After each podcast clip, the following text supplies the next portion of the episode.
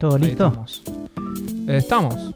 Espero. Entonces, bienvenidos al capítulo número 16 de Viejos Millennials. Como saben, nos pueden seguir en Twitter, arroba podcastbm. ¿Cómo anda Fausto? Eh, bien.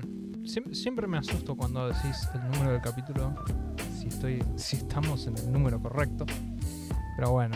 Sí, no nos va a pasar más. es- Fue- fue- espero que no nos vuelva a pasar. No, no creo que Conociéndome, nos va a pasar. a pasar. ¿A vos, vos, Carlos? ¿Qué onda? Bien, por suerte un poco más tranquilo ahora. Y esta semana estuve jugando, o a ver, intentando terminar, es la palabra correcta, el Hades. Igual para. Creo que antes de hablar de todo eso. Sí o sí hay que hablar del partido. Ah, ¿querés nombrar el evento deportivo de la semana? El evento deportivo de la semana. Sí, el Sí, partido. que es la eliminación de Roger Federer de Wimbledon. Eh, no, perdón. que a mí me importa mucho, pero bueno. Eh, sí, sí, el partido de noche. sí, Antes para de anoche, perdón para la audiencia. Alguien que esté colgado, obviamente estamos hablando del partido de Argentina contra Colombia, que Argentina ganó por penales, con una actuación majestuosa del Dibu Martínez. Me gustaría, Fausto, porque vos sos una persona que no es de practicar fútbol, ¿sí? Nope. Me gustaría que des tu opinión de qué te pareció lo que hizo el arquero argentino. Es un crack, es un crack. La Perfecto. jugó, se jugó No, porque ahí, he visto mucha gente que por ahí por desconocimiento de, de no jugar al fútbol o lo que sea, decían, no, eso es una conducta antideportiva y no Está sé, y cosas, bien. sí, giladas como esa, ¿viste? Para mí está excelente, de este podcast bancamos completamente al Dibu Martínez y lo único que le decimos es que para el sábado tiene que aprender portugués porque se lo va a tener que volver a hacer a los brasileros. Uf, sí. Sí, sí, sí. Este, estuvo buenísimo el partido, sí. Lo, lo vimos ayer, estuve gritando como un camionero ahí. Este, con mi hermana también estuvimos gritando ahí todo. Pero sí, sí, la verdad que estuvo bueno. Va- vamos, a- vamos a ver el sábado. Sí, yo la pasé Ajá. bastante mal igual porque Ah, Argentina no jugó bien, vamos a decir la verdad, Argentina no jugó. Eh, ¿qué? O sea, cuando entró Di María. Bueno, sí, sí, sobre todo por el gol que cerró, pero bueno. Eh, o sea, no es el mejor partido que haya jugado la Argentina en esta Copa, pero bueno, hubo, hubo algunas cosas para resaltar y sobre todo, obviamente, la actuación del arquero. Un capo.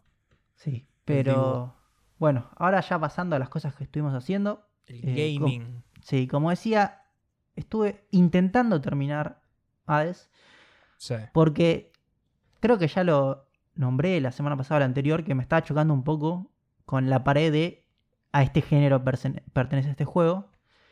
Y este tipo de juegos te piden que grindes y ciertas cosas. Y hay algo que me termina molestando bastante y es que cada arranque que hago llego al final, pero me matan en el final. Ya es la tercera vez que me pasa. Y no es Sí. que tardás 10 minutos en hacer el run. Capaz, no sé, duró 25 minutos cada run. Mm. O un poco más. Y entonces es como que ya me estoy cansando. Pero, a ver, ojo, lo vuelvo a decir. No es que sea un mal juego, me parece un muy buen juego. No es un juego para mí. Sí. Y lo que sí te recomiendo, que bueno, ya lo vas a hablar, pero sé que lo tenés en compu, es que no lo juegues en compu. Para mí se pierde mucho. Creo que la experiencia está en una consola que te pueda llevar. Porque... Tengo mucha curiosidad acerca del control. Porque se me hace ese tipo de cosas en donde tenés que apuntar rápido. Sí, bueno, el- el juego tiene dos modos. Puedes poner un modo en que te apunta como automático y un, o sea, tenés un auto aim bastante alto y otro modo en el que no. Yo juego en el que no. Eh, tenés que apuntar, no voy a decir que no, pero es bastante permisivo el juego igual. Sí. Pensá que yo lo jugué con los con, Con los los analógicos de la. Nintendo, que sí, que no Los son, peores analógicos del universo. claro, no son lo mejor del mundo. Así que más o menos lo pude sacar adelante.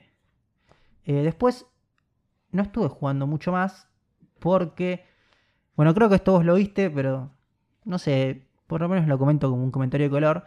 Como ya saben, yo tengo un servidor en mi casa que uso para varias cosas, algunas cosas de trabajo, después como un media server, bastantes cosas ahí corriendo. Cuestión que me- se me acabó el groove, ¿sí? Castellano para, para los neófitos como yo. Claro, el groove es el arrancador de Linux, ¿sí? Es el bootloader de Linux. Que a veces se caga. Si te mandas A, a ver, te, te puede pasar de que se apagó mal la máquina hasta cambiaste algo, ¿sí?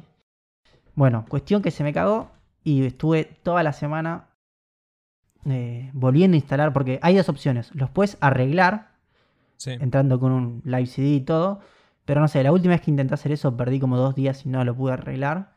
Mm. Así que fue instalar todo el servidor de vuelta que me llevó como dos días. Pero, pero bueno, por suerte están dando. Pude volver a funcionar y descargar el capítulo de Loki para hablar hoy.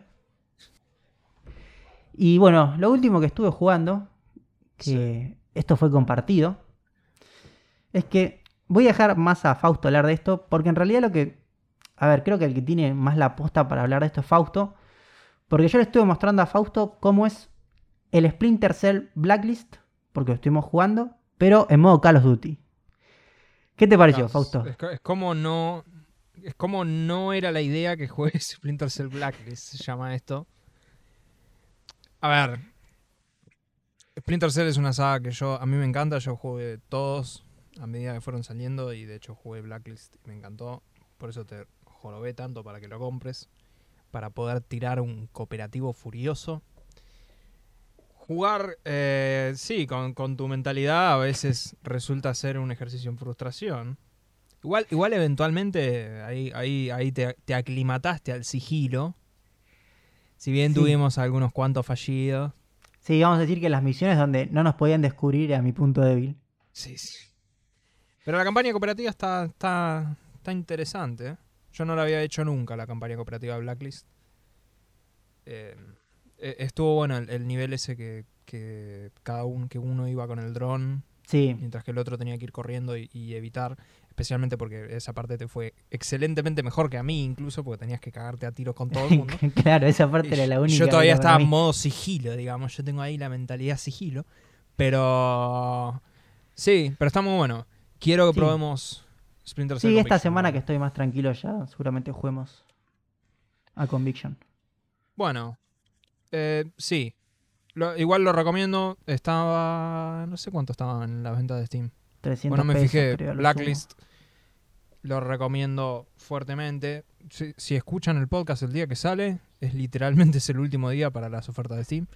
Con lo cual, lo recomiendo fuertemente. ¿Y qué hice en la semana yo? Bueno, eh, yo gasté plata. En, en más de una forma. Bien. Eh, a ver. Creo que lo, lo primero que voy a mencionar nomás brevemente, me compré el otro joystick de Play 5. Ya tengo tres oficialmente.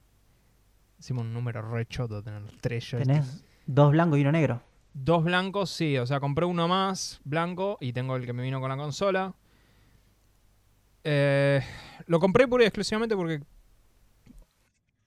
vos probaste los joysticks. No probaste el DualSense, pero sí joystick de Play 4 Sí, sí, obvio. Play 4. Yo creo personalmente que para los juegos que son de acción, lo que sería un Devil May Cry, ponele, Sí. el joystick Play es, o juegos de lucha, el joystick Play es mucho mejor. Para todo lo demás, que dirían existe Mastercard, existe el joystick de la Xbox, porque para mí eso es un juego de tiros, lo tengo que jugar con el joystick de la Xbox. Es el mejor joystick que hay para eso. Eso de los analógicos como, como descentrados, yo estoy re acostumbrado. Sí, yo desde que jugando más desde el lado de PC siempre, Sí. obviamente, bueno, juego de tiros con teclado y mouse, pero en lo que es a joysticks, siempre juego con el, el estilo de Xbox, porque tenía desde el joystick de Xbox 360 para PC. Y Sí. me es mucho más cómodo. Y me acuerdo que cuando tenía la Play, o sea, no es que me molestaba pasar de uno a otro, pero sí como que a veces se me iba el dedo para arriba. Sí, sí. Eh, igual el de Play 4, que justo que lo tengo acá al lado, es, particularmente ofensivo en el sentido que es re chiquito, es como. se siente re, re pendorcho comparado con el de la Xbox. Justo los tengo todos acá al lado. eh, porque mi cuarto es un desastre, pero bueno. El, el de la Xbox, todo para lo que es juegos de tiros, para lo que es juegos de carreras, incluso con lo de los gatillos está muy bueno. Pero el DualSense está bueno. Me compré uno negro ahora que salieron de colores porque el blanco se mancha mucho y, ya sí. me estaba recontra paranoiqueando. Cada vez que lo agarro tenía que ir a lavarme las manos con detergente. Y se va a terminar ensuciando sí o sí. Así que dijo, "Bueno, ya fue, compré uno negro, me chupan huevo. y listo. Así que compré uno de esos para seguir jugando Scarlet Nexus, que lo mencioné la semana pasada. El juego este de... Ah, sí, el, el Cyberpunk Sí, sí. anime. Todavía no lo terminé. Creo que lo voy a terminar, seguro. No sé si voy a hacer la segunda campaña. Para eso es muy intenso. Pero está bueno. La verdad que de- debo reconocer que me está gustando bastante. Y después empecé a comprar juegos en las ofertas de Steam. Compré Hades. Ni lo puse todavía, ni lo bajé. Calculo que, espero que algún día lo haga. Hay que ver. Conociéndome. Y compré Superliminal. Es un juego que me recomendaron mucho, pero nunca jugué. Ya, bueno, yo, yo es como que lo vi, viste, tanto que lo vi y dije, esto tiene pinta de estar interesante.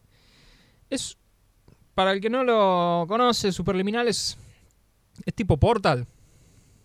Tenés que, son puzzles, tenés que llegar al final. El tema es que es mucho más difícil de explicar que Portal, si bien la mecánica es re sencilla. Porque en Portal el chiste es que vos, nada, haces un portal, entrada y salida y se acabó ahí el problema.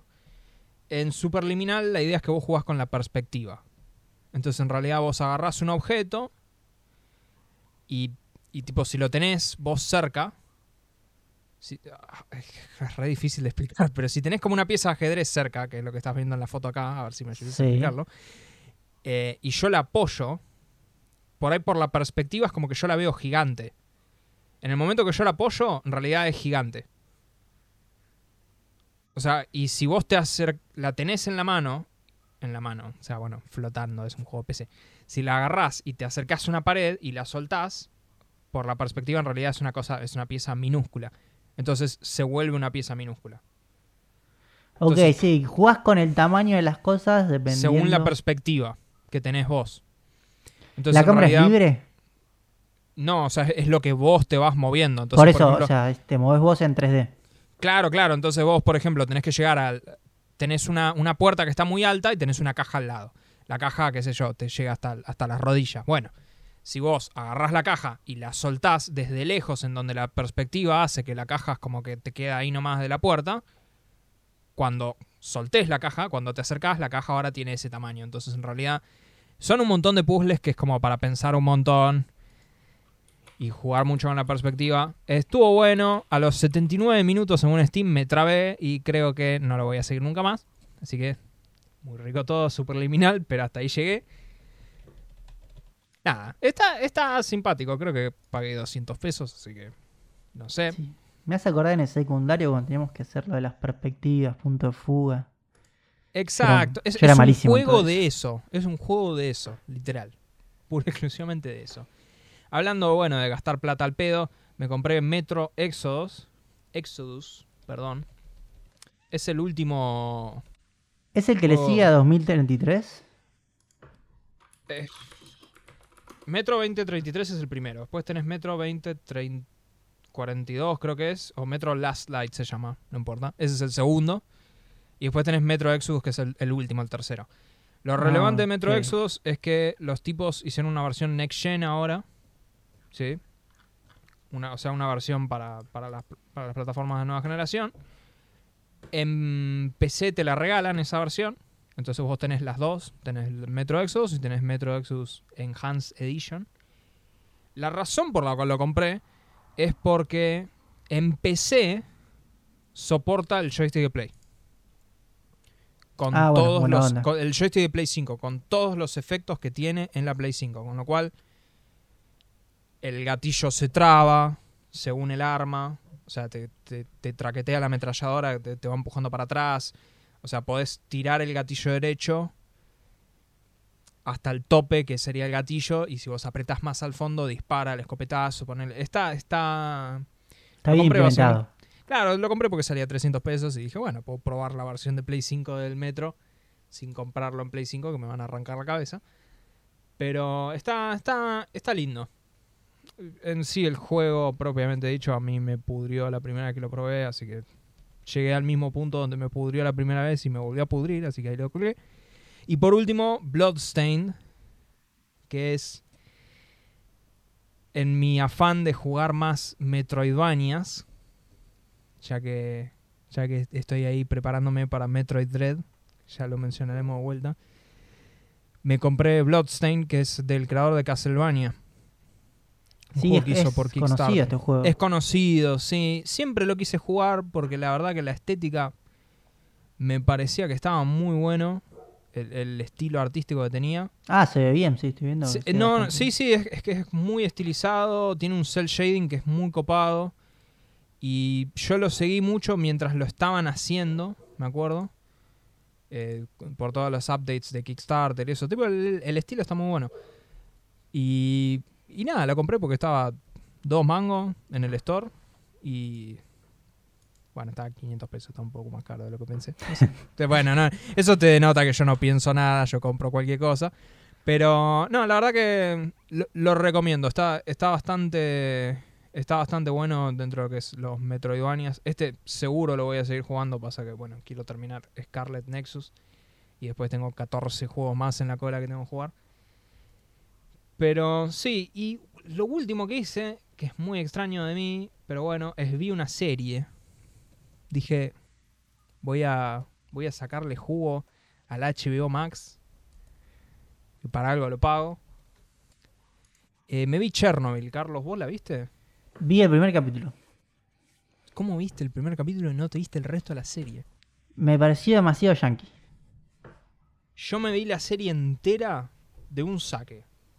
O sea, dije, eh, eh, le voy a dar una, una chance al primer capítulo. Vi el primer capítulo y dije, uh, pará, está buenísimo. Me vi la serie entera. Eh, después me puse a ver videos de gente que vivió el incidente y habló de... Y, y- y tipo hablaba de si la serie era decente o no. Dicen que sí, que en su mayoría es bastante respetuosa y bastante realista, excepto una parte muy puntual que es como muy exagerada para, para la TV. Pero está muy buena. La verdad que me gustó muchísimo. Y de hecho volví a ver unas cuantas escenas, porque me parece los actores, que los dos protagonistas son excelentes actuando. Así que para el que no la vio y para vos, Carlitos, mirátela, está buenísimo.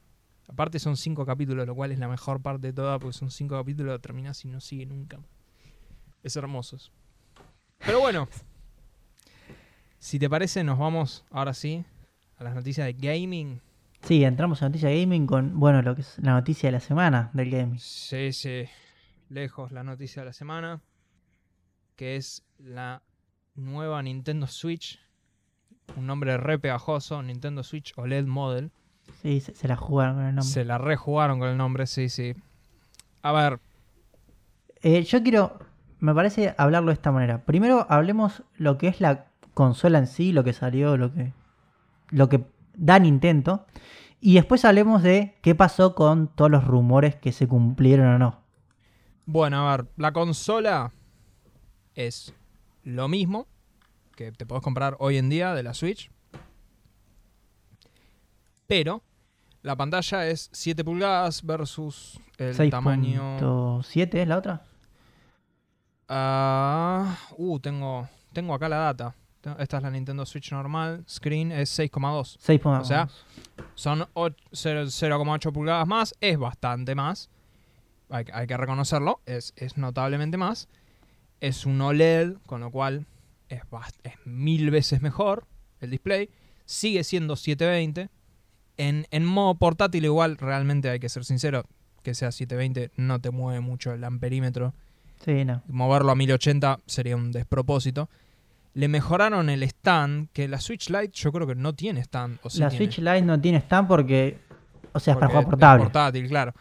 La Switch común tiene stand, es una bosta el Sí, stand. es la. Switch común es una pata de mierda que cada vez que lo saco pienso que se va a partir el 2.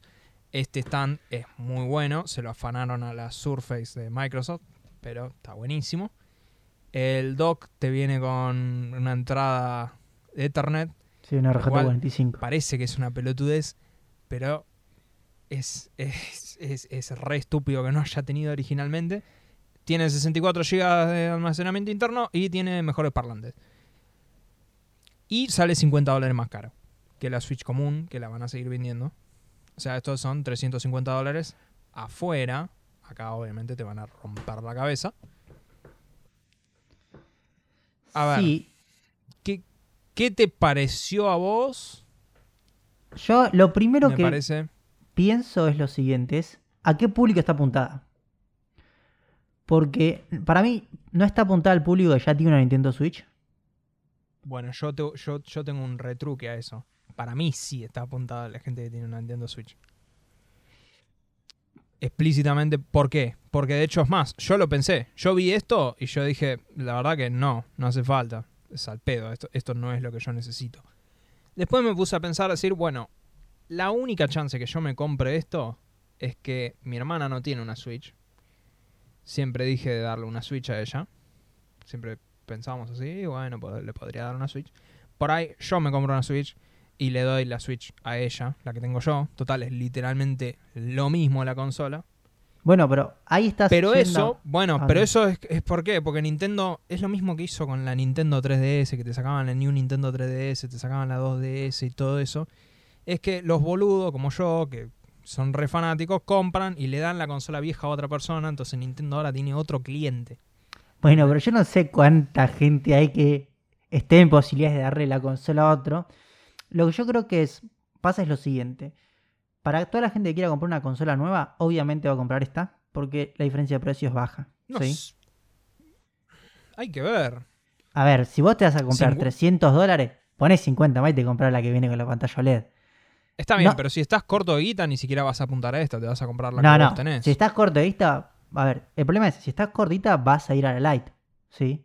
Y, y de hecho, que acá es donde viene mi, mi, mi gran debate, es 300 dólares es una Xbox Series S.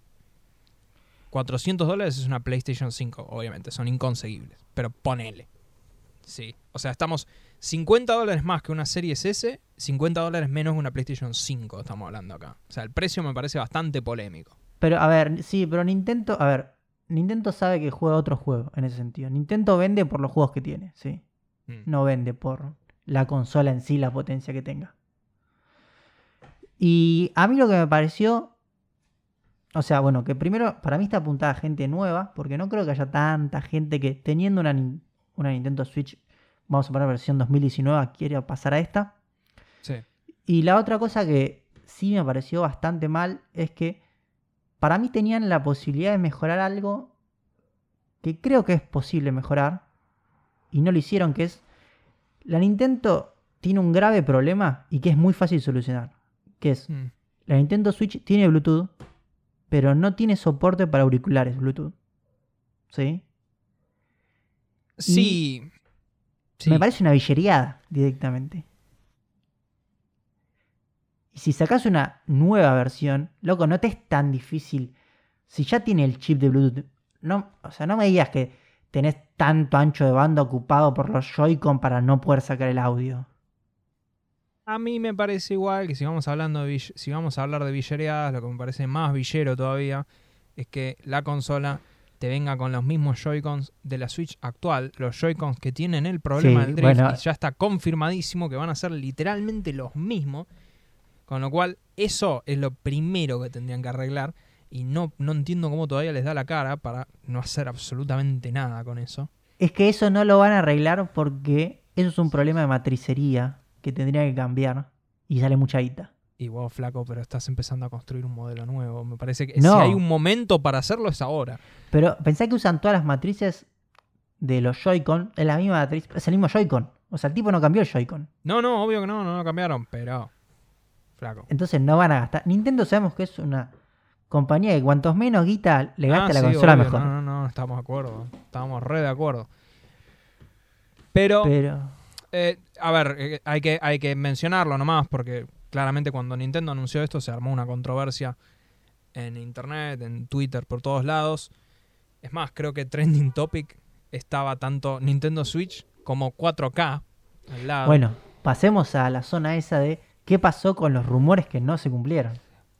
Bueno, yo tengo un poco de data qué pasó con los rumores y eso. Pero la gente estaba, hay que resumir, la gente estaba muy caliente porque hubo rumores eternamente dando vuelta de que Nintendo iba a sacar una Switch Pro este año. Sí, hubo supuestas fotos con pantalla que se veía en 1080 y que salía 4K. Sí. A ver, hay que aclarar. De los rumores que existieron acerca de hacer una Switch Pro o no hacer una Switch Pro, lo más fuerte fue, eh, ¿cómo se llama este medio? Bloomberg, que no es eh, Juan Es serio. Carlos. Es serio. Bloomberg, Bloomberg es un medio recontra serio, no habla, no habla pavadas. Y Bloomberg Japón mencionó rumores, pero Bloomberg Japón jamás dijo 4K. Solamente dijo una Switch con un OLED de 7 pulgadas, con lo cual le pegaron terriblemente. Lo que aparentemente están diciendo es que la Switch Pro, entre comillas, la Switch 4K y toda la pavada, va a venir de la mano de Zelda. Con lo cual recién el año que viene estamos hablando. Que si te pones a pensar que vos me vengas a decir que Nintendo va a sacar otro modelo más de la Switch, la verdad que no me sorprende. No, no, es Ah, creíble con la cantidad Es de re 3DS que hay. creíble que el año que viene van a sacar otra más. Sí, obvio que van a sacar otra más. ¿Cuándo salió la Lite? En 2019. Claro, o sea, la Lite. Primero fue la común, después vino la común eh, Marico con más batería, después vino la Lite. Ahora viene la OLED. El año que viene viene una Pro. Con lo cual, probablemente si hacen eso, van a borrar de un plumazo la, la vieja, van a dejar nada más la OLED y te van a poner la Pro 400 dólares probablemente, te van a arrancar la cabeza. ¿Qué sé yo? No somos el target, me parece que coincido con vos, o sea, el target es el que nunca se compró una Switch y quiere comprarse una Switch tradicional, le conviene chusmear esta. Ahora, si ya tenés una, no es. No, es totalmente al pedo.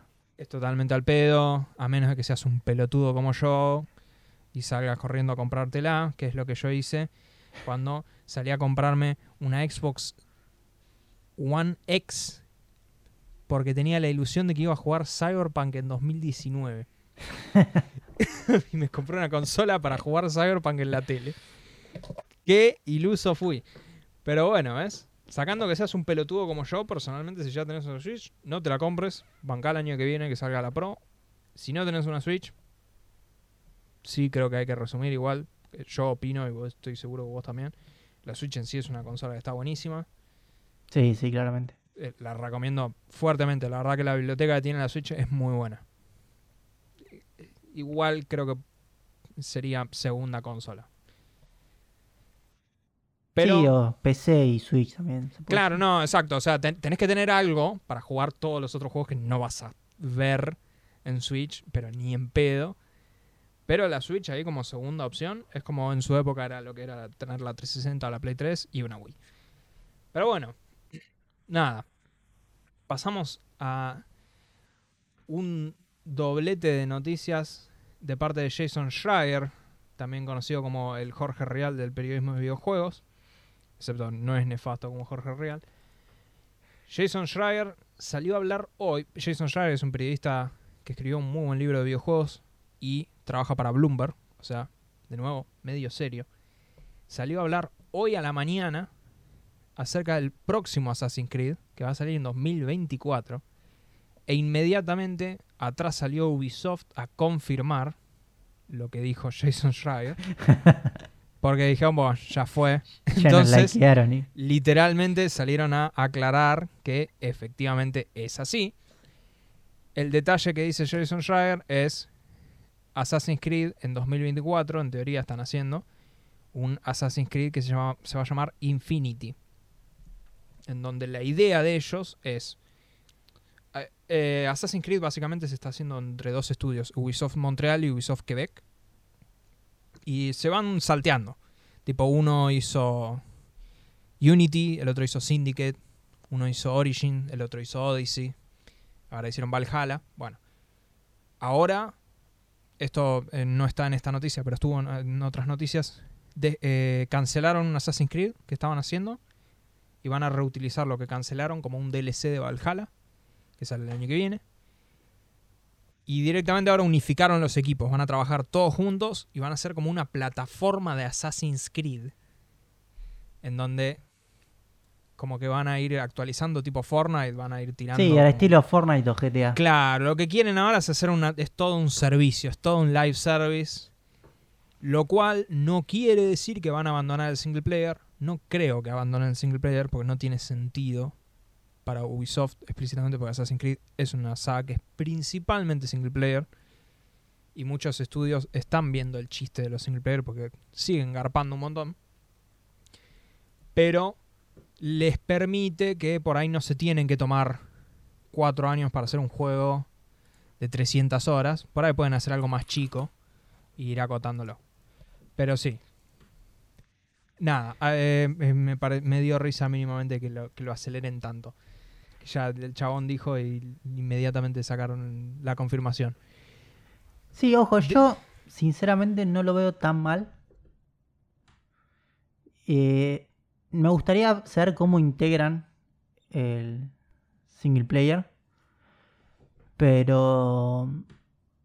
A ver, me gusta la idea de que vaya cambiando el mapa. Sí. No, no, está muy bueno. Y para Assassin's Creed, yo no sé si jugaste Syndicate vos. El de lo- Londres es. Eh, jugué una parte pero corría tan mal en la compu que lo saqué a la mierda. Yo no sé si era Sí, era Syndicate, me parece. Sí, en Syndicate vos te podías mandar a través de portales y ibas a la Primera Guerra sí. Mundial. Esa parte llegué a jugar. Bueno, eso está buenísimo. Y si, si eso les permite hacer eso, si esto les permite hacer eso, tipo de tomar el mapa, pero lo pueden ir modificando y haciendo cosas así, bueno, ahí sí, ahí yo te compro. Eh. Sí, además que, a ver, vos volvés un poquito nada más, ¿eh? A la saga de Ezio y tenés a todos de vuelta. Porque es la saga que todo el mundo ama, o sea. Yo creo que. Yo creo que el. el- el- pasa que, claro, Assassin's Creed hoy en día es otra cosa. Hoy en día es un RPG. Sí, no, no tiene nada que ver con la original que nosotros jugamos. Les está chicos. yendo obscenamente bien, igual, ¿eh? No, sí, sí, tiene un O sea, público gigantesco. Valhalla, Valhalla creo que es el que mejor vendió de todos, con lo cual por eso es que yo no creo que abandone el single player. Pero yo te compro si me lo haces más corto. Eso sí te lo compro. Porque la verdad que estos Assassin's Creed que duran 400 horas. Sí, es una creo que, creo que el Odyssey le puse en Steam, debo tenerlo. Debo tener 200 horas fácil en Assassin's Creed Odyssey. Eh, si me lo haces más corto, yo no me voy a enojar. Literal, tengo 211 horas en Assassin's Creed Odyssey. No, Si es una corto- locura. no, si es más corto, no, no me voy a ofender. O sea, si me haces Assassin's Creed más puntuales, así, está, está bueno. La verdad que creo que eso, eso da. Da para hacer cosas copadas. Pero bueno, eh, de la mano de Jason Schreier tenemos otra noticia también. Lo mencionamos la semana pasada, los rumores de GTA 6. Jason Schreier dijo puntualmente que los rumores que mencionamos la semana pasada están alineados con lo que él ha escuchado. Solamente para refrescar los rumores, porque ahora sí me puse a ver el, el video, de hecho, del chabón. Estamos hablando que GTA 5, GTA 6, perdón, sería 2025 recién. Potencialmente 2024, pero es que Rockstar está esperando a que la próxima generación de consolas se afiance más, porque va a ser solo un juego next, next gen, eh, PlayStation 5, Xbox Series y PC. Y que va a tener varios protagonistas, igual que GTA V. Uno de ellos, una mujer. Por fin, Rockstar. Sí, primer que va a ser- Que va a ser hacker, la mujer. O sea, que le está comiendo el rancho a Watch Dogs. Y que las criptomonedas van a formar parte del- de la historia del GTA 6. Vas pero a ir nada. a tu servidor de Nvidia 3060 dentro del juego vas a tener. Sí, sí. Pero nada, eh, mínimamente lo que sí hay que afrontar es que ya está recontra confirmado que GTA 6 va a ser recién dentro de tres Sí, varios años. Fácil. Atado a esto, mañana Sony tiene un evento en donde va a ser, es un State of Play, donde va a hablar principalmente de Deathloop, el próximo juego de los creadores de Dishonored. Sí, hemos hablado cual- ya. Sí, sí, le- lo, me, me causa intriga. El juego es exclusivo temporalmente de PlayStation porque pagaron la exclusividad, pero me, me causa gracia que ahora es un estudio de Microsoft.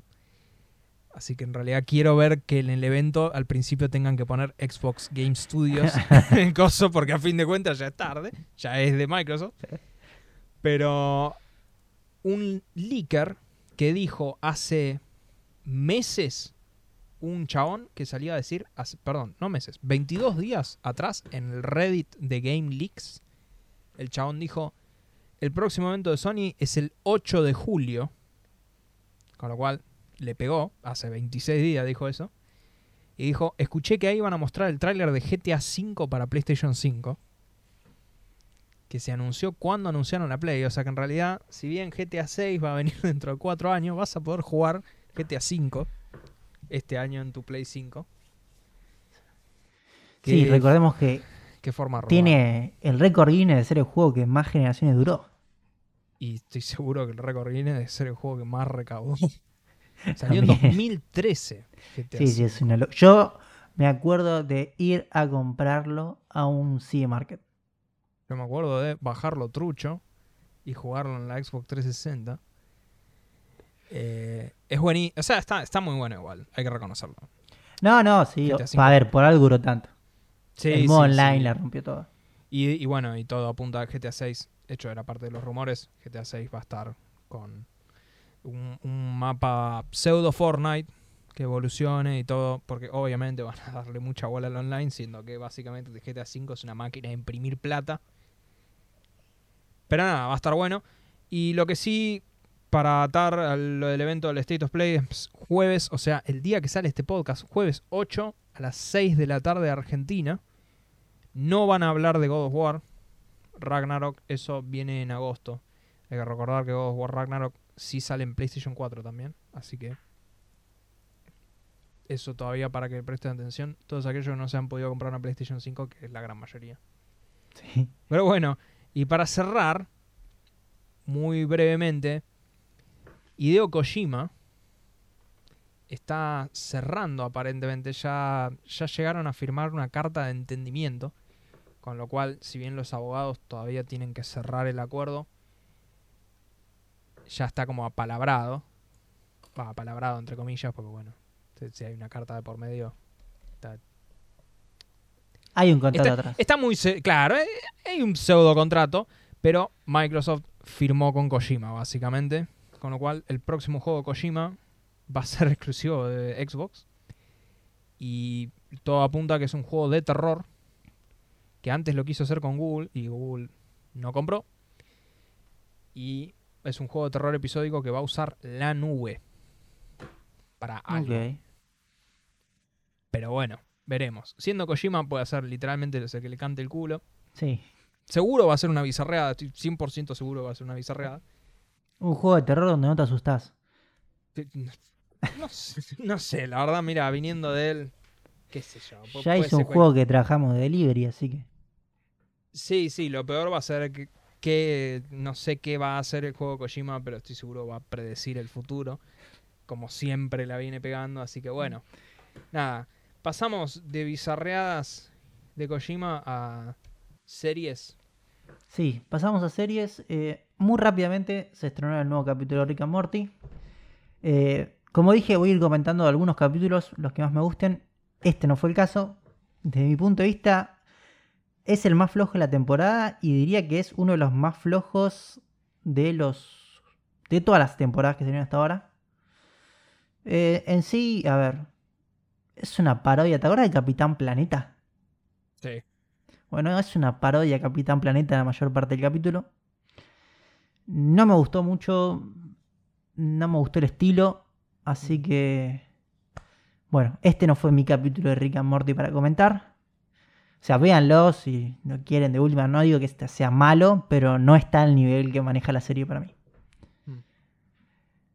Pero bueno, con eso pasamos sí a el estreno del día, que fue Loki. Eh, Sí. Vamos a empezar la parte como siempre sin spoilers. ¿Qué te pareció, Fausto? Siempre está notareado cuando pasamos a hablar de spoilers, por si lo quieren saltear, si no vieron el episodio todavía. Eh, ¿Qué decir sin hablar de spoilers? Es el, es el episodio que iba a suceder. Un episodio que te tiene que ir seteando. Siempre esta serie. El quinto episodio siempre es igual, o sea, es de dejártela picando y de, de setearte cuál es el chiste que van a tener en el final. Si bien este es mucho, está muy bien, No sé con cuál me quedo, si con el quinto episodio de esto o con el anteúltimo episodio de Wanda, que fue el episodio en el que ella tiene todo el flashback y te muestra cómo creó, creó la ciudad. esa- esa- ese episodio me parece genial. Eh, está lleno de guiños a las historietas. Está obscenamente lleno de guiños a las historietas este episodio de Loki. Hay, hay muchas cosas que, bueno, quiero hablar ahora cuando hablemos de spoilers. Eh, no sé qué te pareció a vos, no sé qué tanto decir sin, sin entrar en detalle. Sí, a ver, bueno, primero y principal, sí, yo sentí que este episodio estaba lleno de cosas que me estaba perdiendo porque no conocí historietas, eso lo sentí. Voy a decir que a lo que ya habíamos hablado de este capítulo que sabíamos que iba a ser así, que me pareció mejor, mejor de lo que esperaba. Sí, sí, o sea, siendo que tiene que setearte el chiste del final. Sí, sí, por eso, no sabiendo es cómo iba a ser el capítulo, yo creo que lo hicieron muy bien. mm. Sí. Pero sí, ya Y creo que hay que hablar directamente con spoilers porque... Bueno, sí, espera que me anoto, pero bueno, ahora sí empiezan los spoilers de Loki. Y soy un estúpido, ¿cómo voy a anotar 14? Sí, 14 Por favor, minutos La verdad, me- estamos retrocediendo en el tiempo. Pero bueno, ahora sí te di más chances de escapar si no viste Loki. Vienen los spoilers. Eh, puta madre, está lleno de referencias. Pero está tan lleno de referencias que solamente quiero, quiero tirarte una.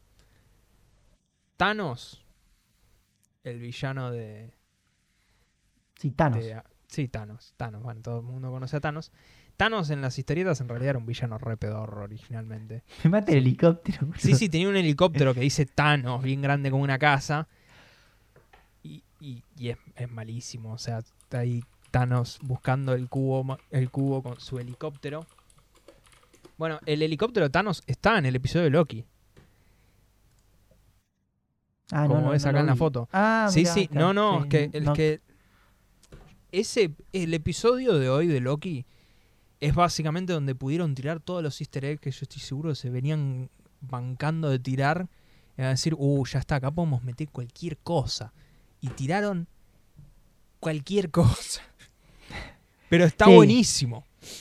Sí, bueno, o sea, el único que yo entendí que no es de la en sí perteneciente a las series, perdón, a los cómics, a los es el experimento Filadelfia. del el barco. experimento Filadelfia es buenísimo. Es buenísimo ese. Ese es muy bueno.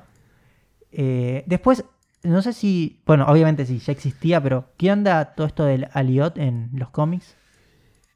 Existe y yo no sé si hablar de eso, porque eso para mí tiene que ver con el con para dónde creo que puede llegar a ir el final de la serie. Ok. No sé qué opinas vos, si lo menciono o no lo menciono. Hay gente que entiendo que le gusta todo ese tipo de charla de decir, bueno, yo que leí las historietas. Estaba hablando con un amigo antes de que me decía, por haber leído las historietas, de que le, que le explique algunas cosas. Eh, con lo cual no sé si, si hablar de lo que creo a- o, al- o a qué están guiñándole el ojo con un montón de easter eggs y con Aliot. Le están guiñando el ojo a un personaje muy específico de Marvel. Sí, Eh, ese es el personaje que ya me habías nombrado, imagino. Que hablamos fuera del aire. Sí, sí. Por eso. No sé qué opinas vos. Si, si lo menciono o no lo menciono. Sí, Sí. yo creo que lo puedes mencionar porque ya lo vi en otros videos de YouTube. Sí, que lo sí, es que ya es la, es la gran teoría. Pero igual, antes de hablar de eso, quisiera saber qué, qué opinás ahora sí, hablando en cualquier, libremente en spoilers. ¿Qué te pareció todos los Lokis? Eh, me pareció muy bueno, me pareció bueno cómo lo manejan, ¿sí? De, no se pasan de humor, por así decirlo, hacen los chistes justos, me pareció. Sí. Y me gustó que en un momento te hagan creer que va a pasar un beso que no pasa. Sí. Eso me pareció interesante como lo hicieron. Eh, me copó la parte de el Loki haciendo primero el que sería el de, la, de los cómics. El- Que sí, sí, primer- el Loki clásico. Claro, que primero hace la referencia de cómo escapó de Thanos y después en el final usa eso mismo para eh, lograr ayudarlos. Sí, sí, Loki recreando Asgard es... Sí. Es, es- está, es- está muy bien cómo en realidad te terminan. O sea, siendo que es un personaje que solamente estuvo en un episodio y no va a estar nunca más, ese Loki, creo. Está muy bueno cómo eh, hacen que te, te encariñes con ese Loki. En, en- en la nada misma. Eh, después el Loki cocodrilo está buenísimo. Sí, ah, acá estás pasando una parte que me Sí, sí. encantó, que es el martillo Thor y el Thor en miniatura es muy bueno. No es Thor en miniatura, ¿Ah, no? es Thor rana. Ah, bueno, mira, no tenía ese Eh, detalle. Sí, sí, por eso. Em, a, a mí el, a mí el episodio en líneas generales me pareció que está buenísimo. Lo- los distintos Lokis, el- incluso el Loki, el Loki presidente, Ah, sí. Que por fin se encuentre con otro Loki que era igual a él. Sí, creo que ya a esta altura, porque si bien siempre tuve mi duda de si al final Sylvie era Loki o no era Loki, em, yo Sí, creo sí, que ya, está, ya a esta altura ya está recontra confirmado, porque ya tenés Loki lagarto, quiere decir que claramente, bueno, ella es Loki.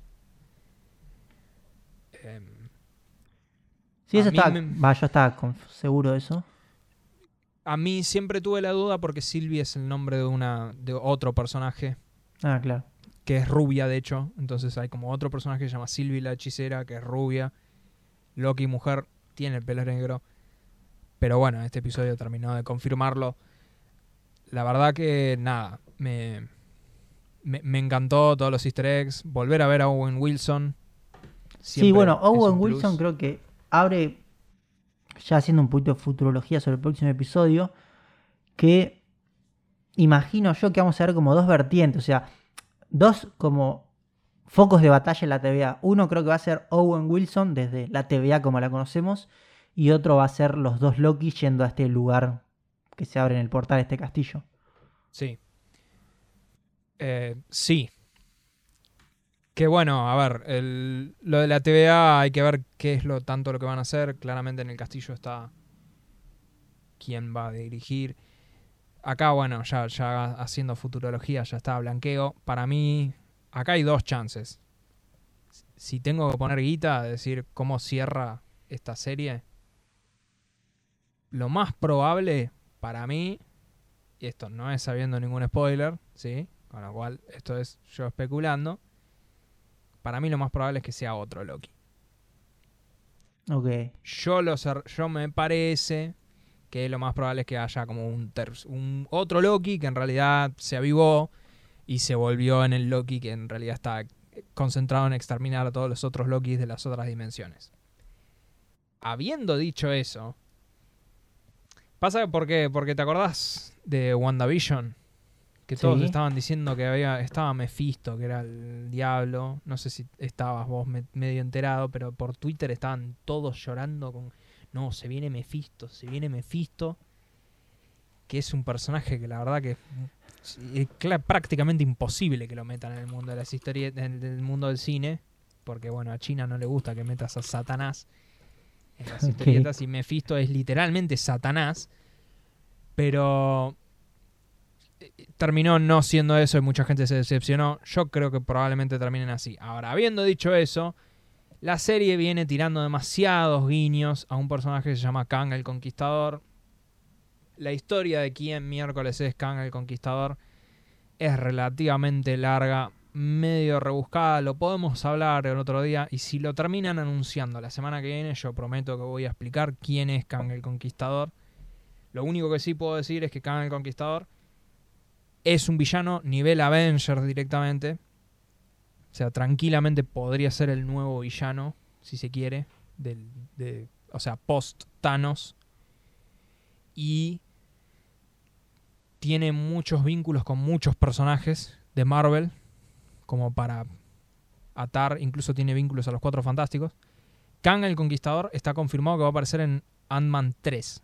Ya hay actor confirmado y anunciado, con lo cual el tipo tranquilamente podría aparecer en Loki porque está confirmado quién es hace rato. Y de los guiños que hay, bueno, Rabona, la jueza, en las historietas es la novia de Kang, el conquistador. Dentro de las cosas que se ven en el episodio cuando hacen los primeros zooms, hay una torre de los Vengadores destruida, que lo mencionamos la semana pasada. Sí. Pero ahora acá menciona que es.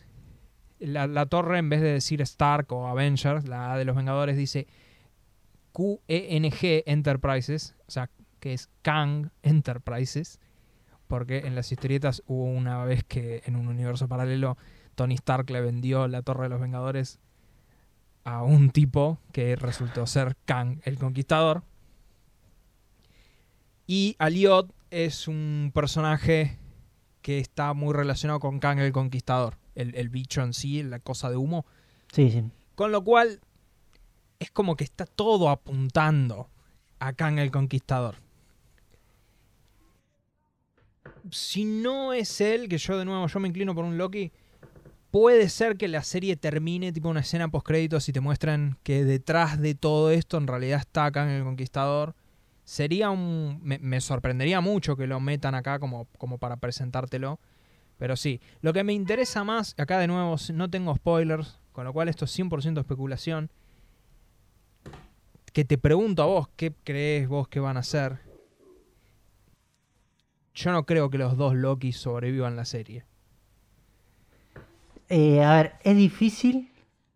Sí. No. No tiene pinta por cómo se maneja Marvel. Si yo me la tengo que jugar, sí. eh, se muere Sylvie. Vos decís, es como. Yo, yo me, me veo las dos. O Yo sea- me veo más que se muere Sylvie por un tema de marketing, de que el otro está impuesto. Sí, pero el tema es que. eh, Sí. Bueno, si yo tengo que especular de nuevo, esto ya lo hablamos acá. Lo hablamos en, episodios anteriores y lo hemos hablado en el- fuera del, del aire. Eh, Marvel hace estas series pensando que hay gente que no las ve. Sí, sí. Con lo cual, todo el chiste de Falcon en el Soldado del Invierno fue dar 400 vueltas para que el tipo se vuelva el Capitán América. Si vos no viste la serie y viste Avengers 3, vos sabés que el tipo es el Capitán América. Perdón, Avengers Infinity eh, Endgame. Endgame. Con lo cual, la próxima vez que lo veas en el cine como el Capitán América no te va a parecer raro si no viste la serie. Loki está muerto. Con lo cual, quizás, de nuevo, yo no sé nada, por ahí igual estoy tirando fruta, ¿no? En realidad estoy tirando fruta. Pero por ahí, quien sea que esté detrás de todo esto termina matando a Loki. Peor si es Kang. Y si es Kang, podrías dejarla picando con que esta Loki, ella Sylvie, sobreviva y se ponga como misión cazar a Kang el Conquistador y que ella vuelva a aparecer en alguna película futura como para ya iniciar el conflicto. Sí, Pero sí, no, puede lo, ser no lo sé, no lo sé. O sea, la verdad que no lo sé. Como vos decís, el tipo vende igual. El tipo ya famoso, el tipo vende, pero es como que me- me- tampoco veo mucho cómo enganchás un Loki que termina siendo más un héroe que otra cosa ya a esta altura. Con el resto de los Vengadores. Pero Sí, no, vamos no. a ver. Es difícil. Y lo último que quería decir, que Sí. sí. me pareció muy bueno, es la primera escena de todas, que es que va girando. El paneo, sí, sí, sí. Sí, me parece excelente. Es excelente, ¿no? no es- es- Es, mu- es muy simple de realizar, pero muy, muy creativa. no es muy simple. O sea, bueno, quiero es decir... muy simple para, para el Claro, para Marvel. Marvel. Claro, Igual no deja de sorprenderme, y eso lo dije en todas las veces que hablamos de esta serie, y igual creo que esta es la serie que más se ha ido al carajo de todas. De las de Marvel, obviamente, exceptuando Mandalorian, sí, tenés que ver Pero- Mandalorian. que no la vi todavía, la tengo que ver, pero, pero de Marvel, esta serie, todo este episodio, la verdad que en el diseño no se nota que tenga un presupuesto bajo No, no, claramente. por ser una serie de televisión, la verdad que el presupuesto es obsceno, to- todo está excelentemente bien hecho, todos los easter eggs, la verdad que este capítulo es, es excelente para ver unas cuantas veces, para buscar todos los guiños que tienen ahí tirados, tienen, está el villano de Ant-Man tirado por ahí, está el Living Tribune, hay un montón de cosas, está, es, es una locura, la verdad que el episodio es, es excelente. Pero bueno, si te parece, si no tenemos más preámbulos, nada, en- enganchados para ver el final. Sí, Igual la semana que viene va a ser muy movida porque vamos a tener el final de Loki. Y Black Widow. Que sí, sí, va a ser una semana pesada. Sí, sí. Pero bueno, y ya que estamos, un pequeño paréntesis. Black Widow. ¿Irías a verla al cine? Con lo cual, la pregunta es, ¿vos irías al cine, Carlos? Ahora. No, yo tengo una sola vacuna, no, yo estoy. Ah, bueno, igual vos tenés vacuna, pero yo no tengo nada. Bueno, yo soy un tipo asmático que. Igual ahora Ah, están viejo. vacunando, ahora están vacunando a todo el mundo ya. O sea, Sí, si sí. te anotás, al- te la dan a la semana, seguro. A mí no. Sí, eh, pues estás en provincia. 27. Sí, pero yo tengo 27. pero- Yo tengo un amigo que con 32 sin ninguna comorbilidad lo vacunaron. Eh, bueno, pero... Pero es por la es porque tienen vacunas, o sea, como tienen vacunas, vacunan hasta que no, No, yo, te- yo tenía entendido que era mm, como Sí, viene... pero- Porque ahora están largando, creo que este viernes largan, para los de 40 años. Sí, pero si vos te anotás, te terminan vacunando. Yo voy a ir, cuando, cuando me liberen voy a ir. Pero, pero no sé, o sea, es como porque lo, lo hablamos con mi familia y decir, che, y qué sé yo, ¿quieren ir a ver Black Widow al cine? Y, eh, eh, eh, no sé.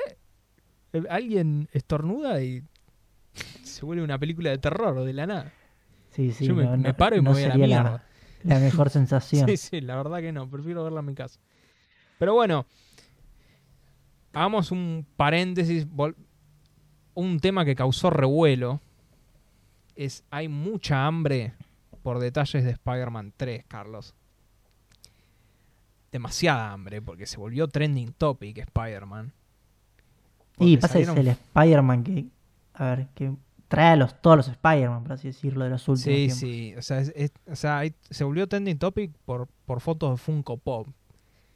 Lo cual es eh, hasta cierto punto incluso indignante. Vos sos un poco un detractor de los Funko Pop, Soy un detractor de los Funko Pop, sí. Tengo. Igual creo que. Ah, puta madre, no sé. Yo compré un Funko Pop en mi vida, creo. No sé si como regalo. Yo a tener unos 20 más o menos, 15. Es más, me está viendo mi Funko Pop de... de... Sí, el de Rick and Morty, pero... No, Ah, no, bueno. El Hay, del primer capítulo, ahí está. hay Funko Pops y Funko Pops. ¿Ok? O sea, hay Funko Pops de personajes que están estilizados. Tipo, creo que a mi hermana le regalé uno de Persona 5 del gato. Que, ok, está bueno. Ya, ya era una cosa medio estilizada. Eh, pero, pero después está el Funko Pop de Kurt Cobain, ponele. y decís, Sí, bueno, entiendo. bueno, la- los que son personas reales son más chotos. es Claro, es, eso se ve medio más, más turbio, pero bueno. Nada, volviendo a Spider-Man, salieron fotos de los trajes, básicamente. Va, los trajes. El traje de Spider-Man No Way Home se llama el traje integrado, si mal no recuerdo. Lo que confirma esto, básicamente, es. Nada. Spider-Man tiene un traje nuevo, es, un, es como una cruza entre el traje de Infinity War con el traje que tenía en la película anterior, de blanco y negro, porque tiene la araña dorada ahí en el pecho. Está Doctor Strange. Ahora, yo eh, a los Legos no les creo nada, porque los Legos la verdad que hacen cualquier cosa, sacando que está confirmado que Doctor Strange está en la película, con lo cual, bueno, técnicamente no es una mentira esto. Eh, habiendo dicho eso, a los Funko yo creo que les creo un poco más. Con lo cual, evidentemente, en alguna parte que Doctor Strange va a aparecer con una pala en la mano. sí, La- que tiene- La película transcurre en Navidad, ojo. Así que está bien, tiene sentido. Hay nieve en el primer mundo en esa época. Sí, sí, hay nieve en el primer mundo en esa época. También hay otro traje que es Spider-Man negro y dorado. Pero bueno, sí, junto a este detalle, eh, nada, la- salieron a reconfirmar que aparentemente eh, Andrew, eh, sí, el, bobo este, Andrew Garfield, el, el de Amazing Spider-Man, y Tobey Maguire están y que aparentemente desde el momento que aparecen se vuelven como coprotagonistas de eh, Tom Holland. Así que nada. Todavía no hay fecha para tráiler. Yo calculo que a esta altura no va a salir con Black Widow. Así que vamos a tener que seguir esperando para ver el tráiler, pero, pero hay un hambre acá. Después tenemos otra noticia que también causó revuelo en las redes. Me dijiste que no entendías la foto, Carlos. Eh, sí, lo vi muy por arriba. Hugh Jackman, también conocido como Wolverine, básicamente el único Wolverine, posteó una foto en su Instagram. Posteó dos fotos en realidad. Primero posteó una foto de un póster de Wolverine. Y después posteó una foto con el productor de Marvel, básicamente. Es Kevin Feige. Ah, está, no caía El- quién. es. este tipo es el que produce literalmente todo Marvel. O sea, todo. Sí, sí, me acuerdo que hemos hablado alguna vez. Todo, todo, todo lo hace él. Despertando a la gente que dice, uy, Dios, se viene Hugh Jackman en el universo Marvel.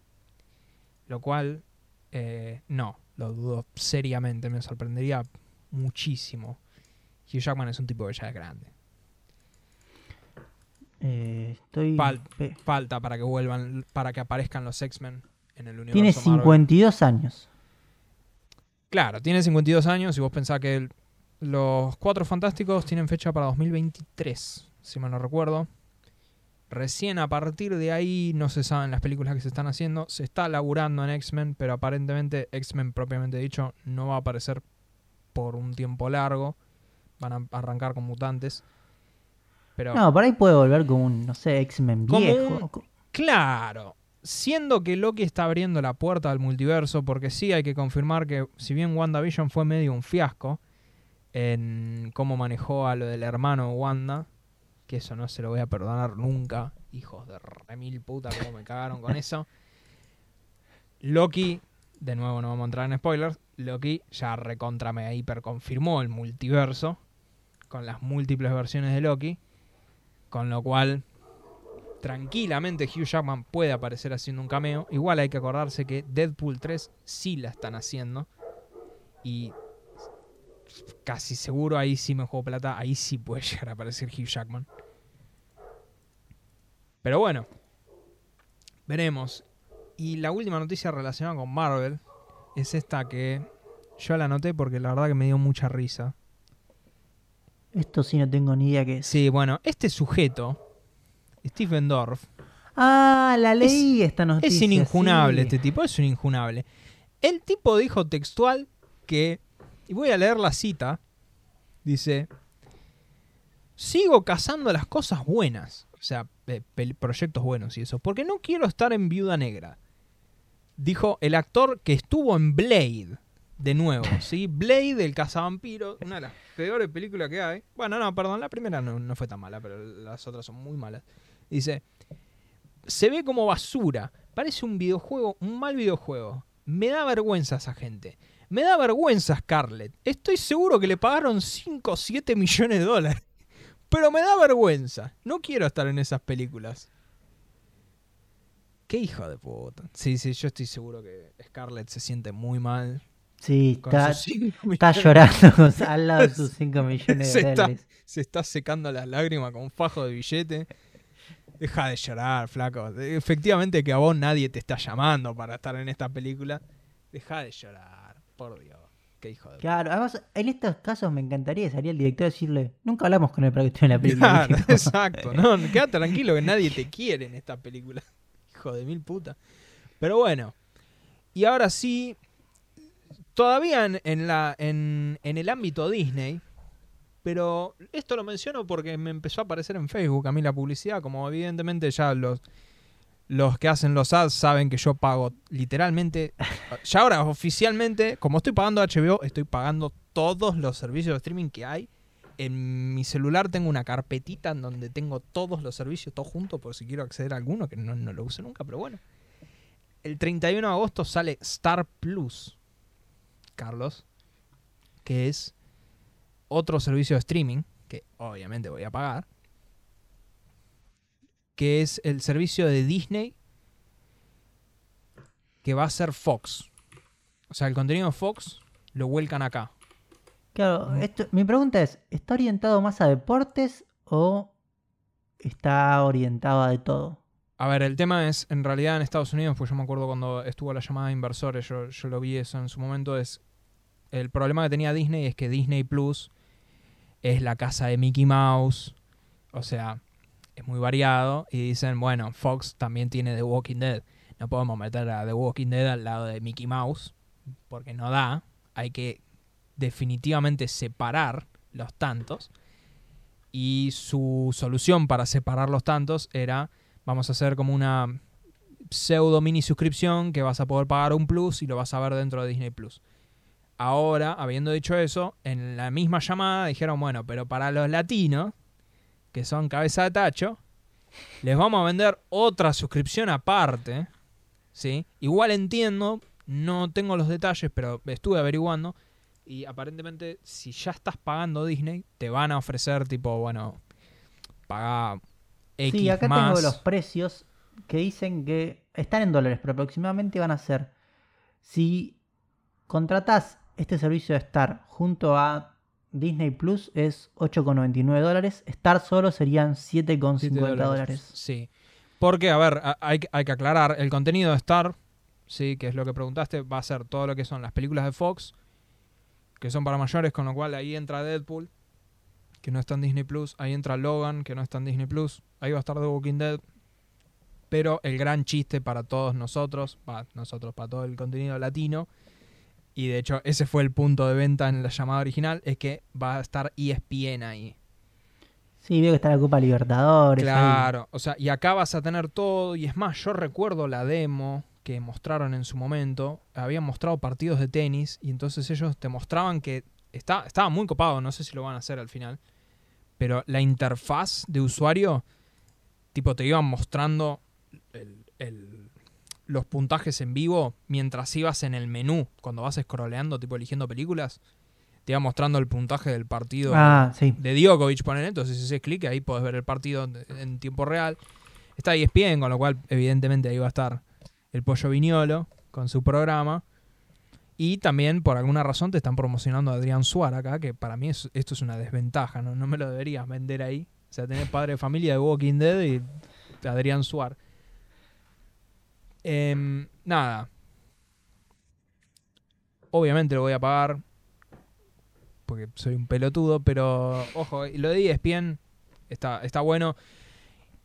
Y, y no son tontos, tienen que ponerle un precio aparte porque yo creo que hay mucha gente que por ahí no le interesa Marvel, no le interesa Disney, pero sí le interesa ESPN.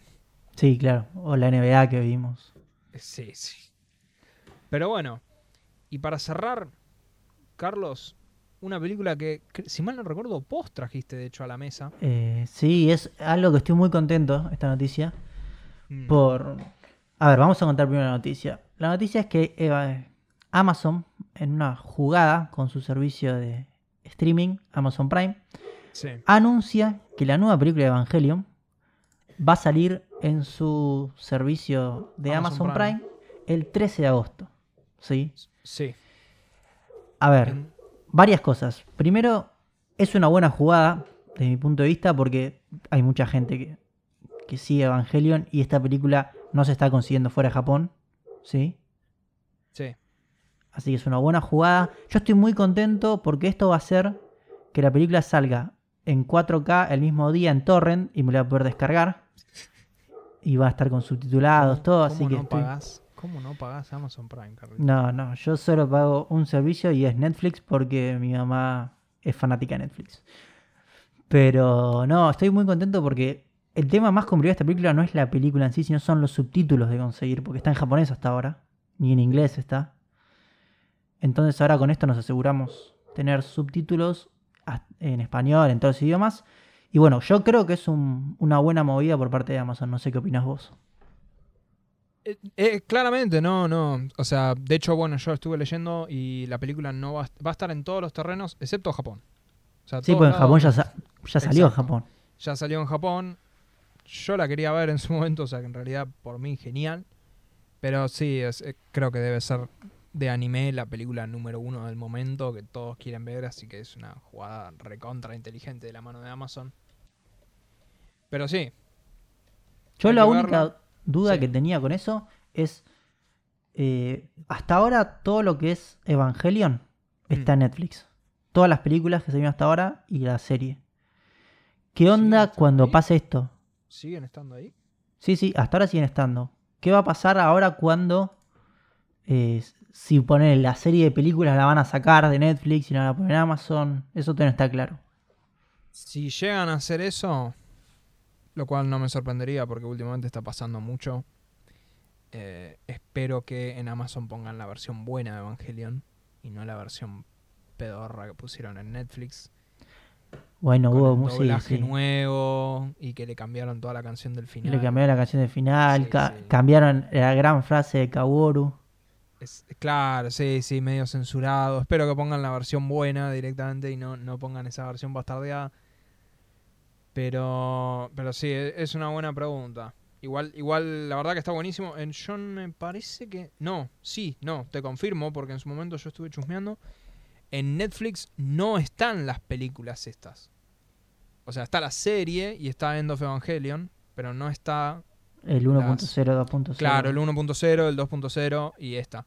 Con lo cual, mínimamente quiero creer que van a poner todas las películas en Amazon. Al menos eso espero, porque yo la verdad que las tendría que volver a ver. Las vi en su momento y no me acuerdo nada, excepto que eran una bizarreada terrible. No sé si vos las viste en su momento. Sí, sí, eh, bueno, no en su momento, las vi, no sé, tendría 15, 16 años.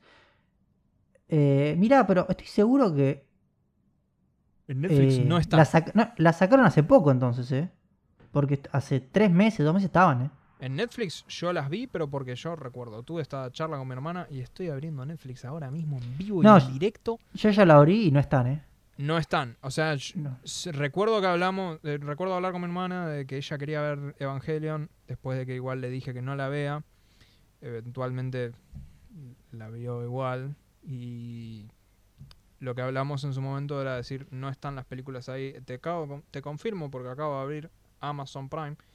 En Amazon no están las otras películas todavía, con lo cual hay que esperar Hay un vacío, no sabemos cuándo sí, va a sí, ser hay un vacío de las películas de Evangelion que lamentablemente alguien lo tiene que llenar porque estas películas, la última no la vas a entender un No, pomo si no es viste que las no- otras. No, entendés absolutamente Si nada. viste la serie, no veas esta película, por Dios, porque tenés que haberte visto todas las anteriores, porque eh, si bien arrancó como una reconto de la serie desde el punto de vista de una película, se A fue los al 10 minutos a la mierda. carajo.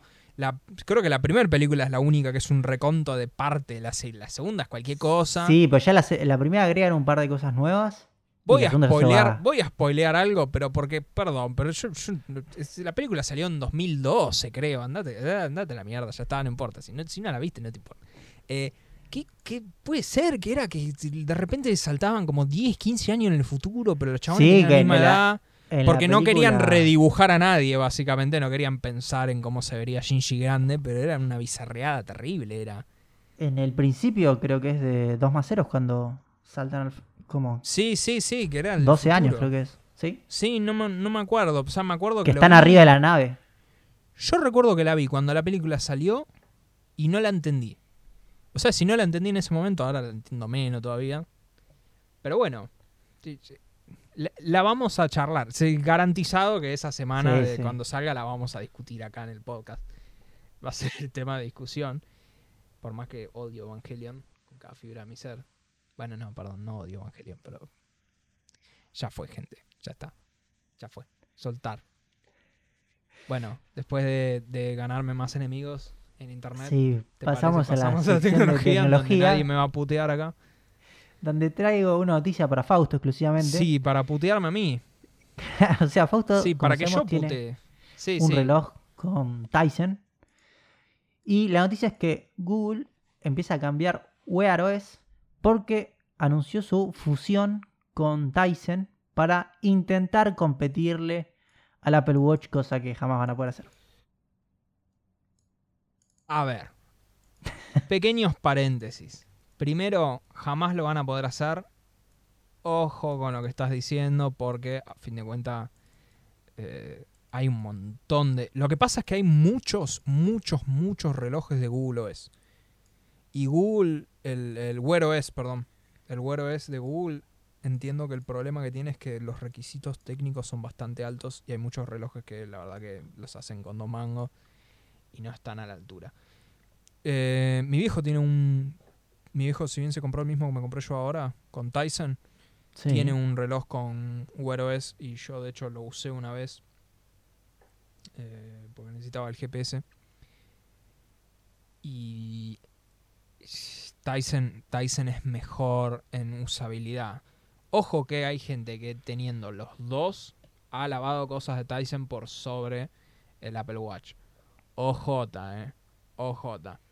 claramente el problema con esto y la razón por la cual pusiste esta noticia y que me la mencionaste para, para captar mi reacción en vivo es que esto no va a ser retrocompatible. Con lo cual el reloj que me compré hace, no sé, unos meses, no va a recibir el Wear OS de Google. Se queda con el Tyson. No me molesta pura y exclusivamente porque el reloj que saque Samsung ahora con el coso de Google va a seguir siendo el mismo reloj, que va a ser la misma mierda, no va a tener un gran salto. Ah, me puedo comer mis palabras, y si me como mis palabras, ahí sí realmente me voy a ofender de mi propia compra y voy a proceder a comprarme el nuevo reloj y tirar esta a la mierda. Lo mismo va a ser mi viejo, obviamente, pero eh, igual sí, o sea, Google tiene todas las apps que no tiene Tyson, pero Tyson tiene un muy buen diseño de interfaz de usuario que está más cerca de lo que es el, Apple Watch, con lo cual es lo más inteligente que pueden llegar a hacer para competir con Apple. Igual estoy de acuerdo con vos en que no le van a poder ganar, pero porque creo que el mercado de gente que se compra un smartwatch es chico. Y si te compras un smartwatch, por ahí ya sos medio cheto, medio, porque yo no soy cheto y yo tengo smartwatch. este, entonces, como que el, el- el Probablemente diagra- tengas Apple. la intersección de la gente que le interesa comprarse un smartwatch con la gente que claramente tiene un iPhone porque es un cheto es bastante grande. Entonces calculo que ahí es, es, es medio complicado penetrar ese mercado. Tenés razón en eso, te doy la derecha. Que no creo que le ganen. Pero hay que ver. Pero bueno, pasamos a lo random, Carlos. Sí, pasamos a noticias random que viene bastante cargada hoy. viene bastante cargada. Yo reordené las noticias por si no viste para, Sí, para sí, ahí lo vi. más consistente. Vos me traes la primera noticia, esto de nuevo vinculado al próximo evento deportivo después de la Copa América. Correcto, los Juegos Olímpicos. Y lo que traigo es un- una noticia que es un tweet en realidad. Yo lo encontré por tweet, pero creo que después se difundió más. Mm. ¿sí? Y es que una... O sea, ya sabemos que antes de los Juegos Olímpicos, la antorcha olímpica va como por todo el país, ¿sí? Te- hasta que el- teóricamente, teóricamente no iba por Va por todo el mundo. Va por todo el Sí. mundo, o sea, sale de Va por todo el mundo. hasta donde sea la sede. Sí, sí, va, creo que pasa por todos los países y después va a la sede. Siempre pasa lo mismo. Hay que ver si por COVID se hizo esto o no. Pero sí está Sí. recorriendo lo que sabemos ahora es Japón, ¿sí? Mm. Y como se puede ver en el video, eh, aparece un tipo llevando una antorcha olímpica y de repente alguien que claramente se está hecho a propósito porque están exclusivamente filmando, una mujer saca una pistola de agua. Primero que, lo primero que vamos a observar de este video es una pistola de agua de dudosa calidad. Sí, sí, la verdad. La verdad que te podías haber jugado más Sí, con sí, una sí. pistola de agua. Si vas a hacer esta boludez, claro. podrías haber una pistola de agua como la gente.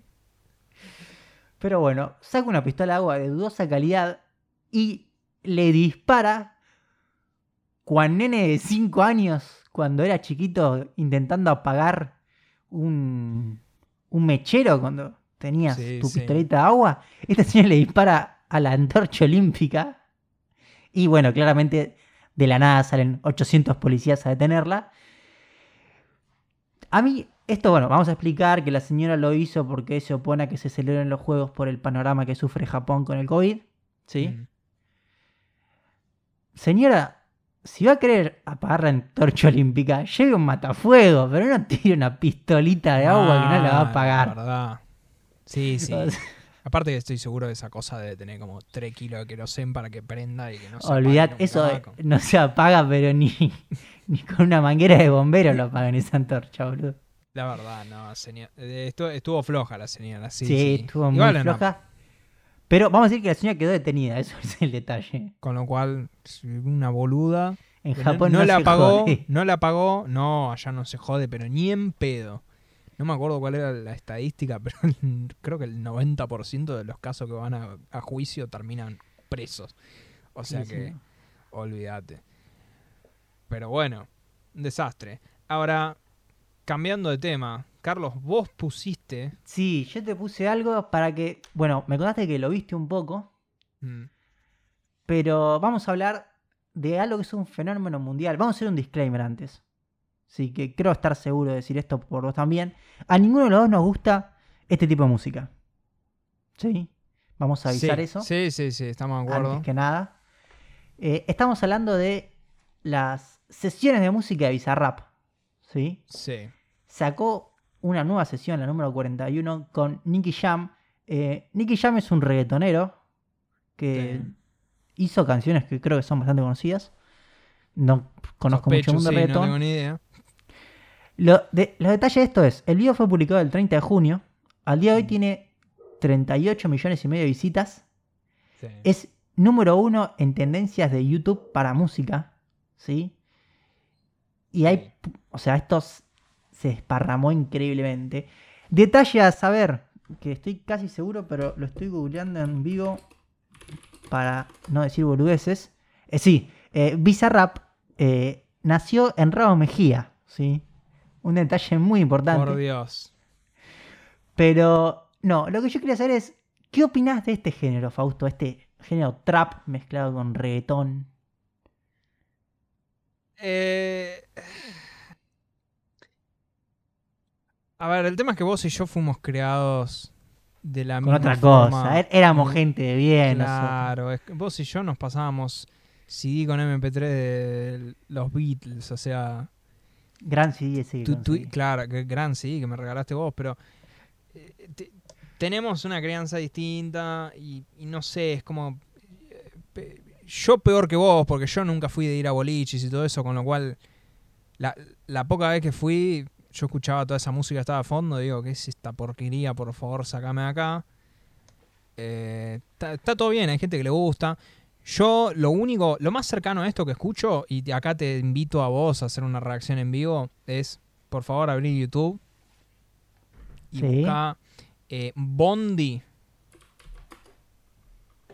Bondi como. Bondi. Bondi, sí, sí, Bondi, Bondi, decir Bondi, el doctor. El doctor Bondi. ¿Qué es esto? Es el primer resultado. Sí, sí. Y es más, y tirate, Ok, lo estoy escuchando. tirate a 20 segundos, ponele, adelantate como para que arranque la letra, la poesía. No, a 30 segundos acá que estoy, yo lo estoy escuchando, esto es- Sí, esto- no- esta es la... Ah, sí, sí, sí, acá 35 segundos ya arrancó a cantar. sí, sí, Acá, escuché. uf, mm, ah. Esto es una obra maestra de, de la música A ver. Esto es lo único. Yo te banco. Esto sí te lo banco. Pero porque esto es más. Esto es. Estoy seguro que el doctor no se está parodiando a sí mismo. El doctor lo está haciendo en serio. Yo, yo, irónicamente puedo escuchar esto. Y lo he puesto en mi casa. Obviamente me han puteado todos. Eh, ¿Qué sé Sí. yo? A ver, yo tengo tres cosas para decir de esto. La primera, yo creo que tenemos un problema, más que nada, o va, por lo menos por mi parte. Yo siento que estos. Primero, siento que cualquier canción, o la mayoría de canciones de mainstream que salieron después del 2012, no me gustan. Pero más que nada por un tema generacional, de que yo ya soy viejo y las canciones que salen no son para mí. El re- Para, para, el- para, para, para, para, pero estamos hablando de los géneros más Sí, sí, los géneros de moda. Porque, Los géneros de moda. porque todavía Claro. tenés un montón de bandas que... No, incluso no, a ver. hay, ban- hay bandas tradicionales que, que, se han, que han hecho cosas... Bueno, a ver, esta cosa, ¿cómo se llama? Bueno, Gorilas, como tirar como un ejemplo. Gorilas No, pero yo me refiero a bandas, o sea, que están haciendo lo mainstream. Lo no nuevo. a- claro, Nicky Jam, volviendo al ejemplo anterior. claro. Ese tipo es como que no me gusta y creo que es algo generacional. Sí. Después, sí tengo que decir que yo puse este video de Bizarrap más que nada. Porque lo que es impresionante es, primero, tiene una muy buena producción musical, a eso hay que reconocerlo. sí, sí, no, no y lo tiene dudo. una tonelada de guita atrás. Vos te das cuenta en el video y en todo, te das cuenta que hay mucha, pero mucha guita. O sea, que esto, o sea, que, el- a ver, la pegaron con esto, por así decirlo, ¿sí? Sí. Eh, uso unos Sennheiser HE600, Bizarrap, grandes Ah, auriculares. 600, bueno, sí, Sí. sí. Gra- gra- grandísimos auriculares. Y a mí lo que no me gusta es que de esta. Este género es demasiado basado en ritmo, tiene muy poca armonía. Creo que eso es como mi, mi parte que menos me gusta, ¿sí? Sí. Porque siento que es como que abusan del ritmo y se deja muy de lado la armonía. Tampoco que soy un experto en música, pero bueno, eso es lo que me pasa a mí. Pero Está- sí hay que aceptar que, Estás como papo. Claro, un poco como papo. Estás como Que esto papo. es la guiño, tendencia. guiño. Eh, de hecho, bueno, voy, propongo un cambio de, de or- orden de los temas, porque ya que, ya que lo mencionamos ahí.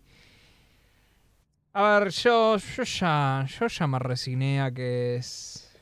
Ese es el curso de la música, qué sé yo. También, también es, creo que es eh, que estamos viejos, qué sé yo. Somos viejos millennials, como bien lo dice el nombre del, del podcast. Esto es lo que le pasó a nuestros abuelos. O sea, Claro. ¿Qué es, qué es esta Cuando- mierda del rock? Sí, o cuando, Poneme vino- Gardel. o cuando vinieron los nuevos tangueros, que estaban Claro. peleados con los viejos tangueros. Ya, esto pasó mil veces, o sea, no estamos descubriendo nada. No, no estamos descubriendo nada. Igual sí comparto con vos. O sea, no sé, es como escuchar a los Black Eyed Peas esto. Y decir, al hijo de puta agarró la batería, hizo pum, pum, pum, pum, pum. Y después El no ritmo sé, del tocó gran dos acordes y ya está. Eh, lo cual, qué sé yo. Pero bueno, es la música. Si, si a la gente le gusta, está todo bien. ¿Qué quiere que te diga? Cada uno es libre de hacer lo que quiera. Obviamente, Si hay somos unos boludos que jugamos jueguitos, boludo. Hay Por, supuesto. Pero, o sea, si bien cada uno es libre de hacer lo que quiera, hay gente que, Hay que tener respeto. claro, debería ejercer su derecho de ser libre de hacer lo que quiera y, y no postearlo en internet, cuan- por más que lo haga. Que es volviendo a, a la charla, volviendo justo que lo mencioné a Papo. Fue 100% accidental la mención a Papo, me, me salió nomás porque me hiciste acordar a Papo peleando con el DJ. Pero Mariano Martínez, nadie lo está deteniendo a Mariano Martínez. Por favor, alguien tiene que detenerlo. Mariano Martínez sigue después de haber hecho crimen, después de haber hecho... eh, eh, ah, ¿cómo se llama la canción de, Luis Miguel, sí, no me de acuerdo. Luis Miguel? Sí, no sé, un, un tema de Luis Miguel hizo. Ahora le está pegando a Papo. Yo no sé si lo Yo- escuchaste vos. Sí, lo, estoy voy a empezar a escuchar ahora. Lo único que quiero decir de antemano es, esta es una canción difícil de cantar. Eh, Sí, sí, sí. Estamos de acuerdo. Eh, y, y ya. Uf, autotune a full, de fondo ya hay un autotune. Sí, sí. Y bueno, es Mariano Martínez. ¿Qué cree que te diga? Corta demasiado. Yo, qué sé yo. A ver, de nuevo, yo, yo lo banco. No, ¿sí? hasta... A ver, me molesta que esto lo han hecho muchas tomas, ¿sí? Y si esta es la mejor que eligieron, qué mal, que- o sea, ¿qué pasó con las otras? Que, que la, au- aullaba el hijo de puta. qué sé yo, qué, qué, qué- no, no sé, no sé qué decir. La verdad que yo no sé si es que hay, yo no sé si Mariano Martínez tiene un fandom hoy en día. No sé si hay gente que todavía le interese Mariano Martínez como un ser humano. Pero estoy seguro que sí, la verdad. Yo, yo no veo el chiste. La verdad que no, no lo entiendo. Nosotros en este podcast creo que seguimos con la misma opinión de que tiene que dejar de hacer esto y hacer las canciones de Rey Sol Marqués. sí, sí, sí, sí, sí. O sea, sí, se está sea, perdiendo el negocio el tipo. Ahí está la posta, flaco. Yo- yo- la- ahí tenés razón. O sea, el tipo Pero ahí- además, ¿sabes por qué está la posta ahí? Porque el tipo no es cantante, el tipo es actor. Sí. Y esas canciones tenían una parte cantada, o sea, obviamente, pero había mucho de actoral. Y el tipo puede brillar, ¿sí? Bueno, brillar y acá- es una palabra medio generosa. Bueno, sí. está bien, o sea, puede Sí. un buen rol. En cambio, acá todo va para atrás, o sea, porque acá está haciendo algo que no es bueno haciendo, que es cantar, y nada más. Entonces, del otro lado tenés algo positivo que suma, por lo menos. Es algo que no puede hacer nadie más que Mariano Martínez. Exactamente, es, es único. Y claro, es, es, es, es, es el chiste de Mariano Martínez. Te- tenés razón, sí, sí, la verdad, Mariano, si, si la escuchaste es un consejo gratuito. Si no, igual siempre nos podés tirar un arroba podcast BM. Sí, por, por haberte tirado la, la data de qué, de qué hacer con tu propia, con tu propia marca. Pero, mejorar claro, el branding sí, ahí que sí. estás. Pero la verdad que. eh, no. No, Mariano. a ver. eh, Sí, salimos un poco de los temas musicales. pero Y vamos a con hablar- los famosos. Exactamente, vamos a hablar de algo que ya hemos nombrado alguna vez, pero que parece que se está popularizando y es de famosos sin mucho conocimiento político que intentan incursionar en la política. Cosa Esto- que no, no es nueva, voy a decir que hoy mismo, ¿sí? Falleció uno de los primeros, yo dir- va, de los primeros Sí. famosos en Argentina, diría que hizo esto, que es el señor Carlos Reutemann, ¿sí? Eh. Eh, bueno, A ver, sucede en el mundo. Sí, no, nos sucede en el mundo. Y un datito de color, sí, yo le voy a decir, que me parece muy raro que el canal de Fórmula 1, ¿sí? No le puso ningún homenaje a Reutemann. Debe haber algo medio raro ahí, que o están peleados o qué, porque en general cuando fallece algún corredor siempre ponen un homenaje. Mal. A ver. Pero sí, contame Sí, Fausto, ¿quiénes esto, son esto- estos famosos? esto tiene que, tiene que ver básicamente con, eh, con- siguiendo la línea de Mario Martínez, digamos, que famosos haciendo cosas que no deberían hacer. Cintia Fernández ya la mencionamos nosotros. Sí, f- Ya, ya discutimos el tema de Cintia Fernández que se estaba metiendo y que se justificó a sí misma diciendo, bueno, ya hay gente que no sabe lo que hace, entonces yo quiero ser uno más. Claro, tenés razón, Cintia, pero no sé, no contribuyas al problema. Pero ahora Pablo Charri salió a decir que él también está considerando seriamente incursionar en la política. Que yo recuerde, él no dijo, sí, ya me anoto, pero... lo Dejó la puerta abierta. Dejó la puerta bastante abierta y de hecho mencionaba, y estoy fruteando, pero eh, mencionaba que eh, el tipo es tesorero de no sé qué agrupación de actores desde los 14 años. Con lo cual, bueno, está bien. Pablo Charri mínimamente tiene Bueno, eso bastante. alguna eso. idea de algo. Pero la gota que rebalsó el vaso y la, la cual, por la cual terminé anotando acá en el, para discutirlo en el podcast es que anoche estaba dando vueltas por Instagram. No sé ni cómo mierda me lo recomendó esto porque yo no lo sigo en Instagram.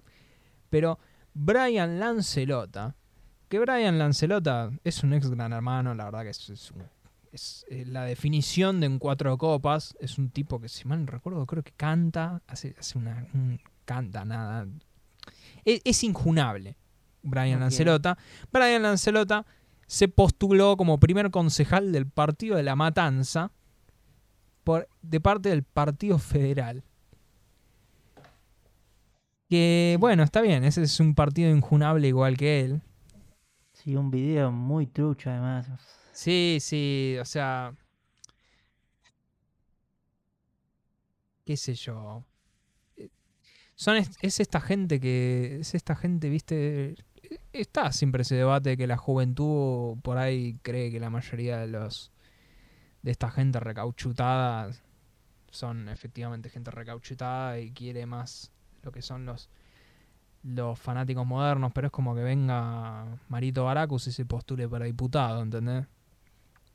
Sí, igual yo creo que gana más votos que. Gana más que, que Brian Lancelota en el Partido Federal de la Matanza, sí, claramente, pero lo que sí, como contrapunto a esto, ¿sí? no vamos a entrar en mucho detalle, pero si bien tenemos esta gente moderna, entre comillas, pues bueno, qué sé yo, bueno, Brian Lancelota, ponele que es medianamente moderno, tirándose a la política, Después tenemos gente que es más de la política o de los ambientes más, más como tradicionales, Sí, tirándose a la ser mo- modernidad, claro. intentando ser moderno, el intentando opuesto. ser moderno. Y yo debo felicitar el esfuerzo titánico que está haciendo por modernizarse Esper. Esper, la verdad que eh, se está matando para que conseguir el, Tres votos más. claro, tres votos más, con lo cual va a tener cinco votos.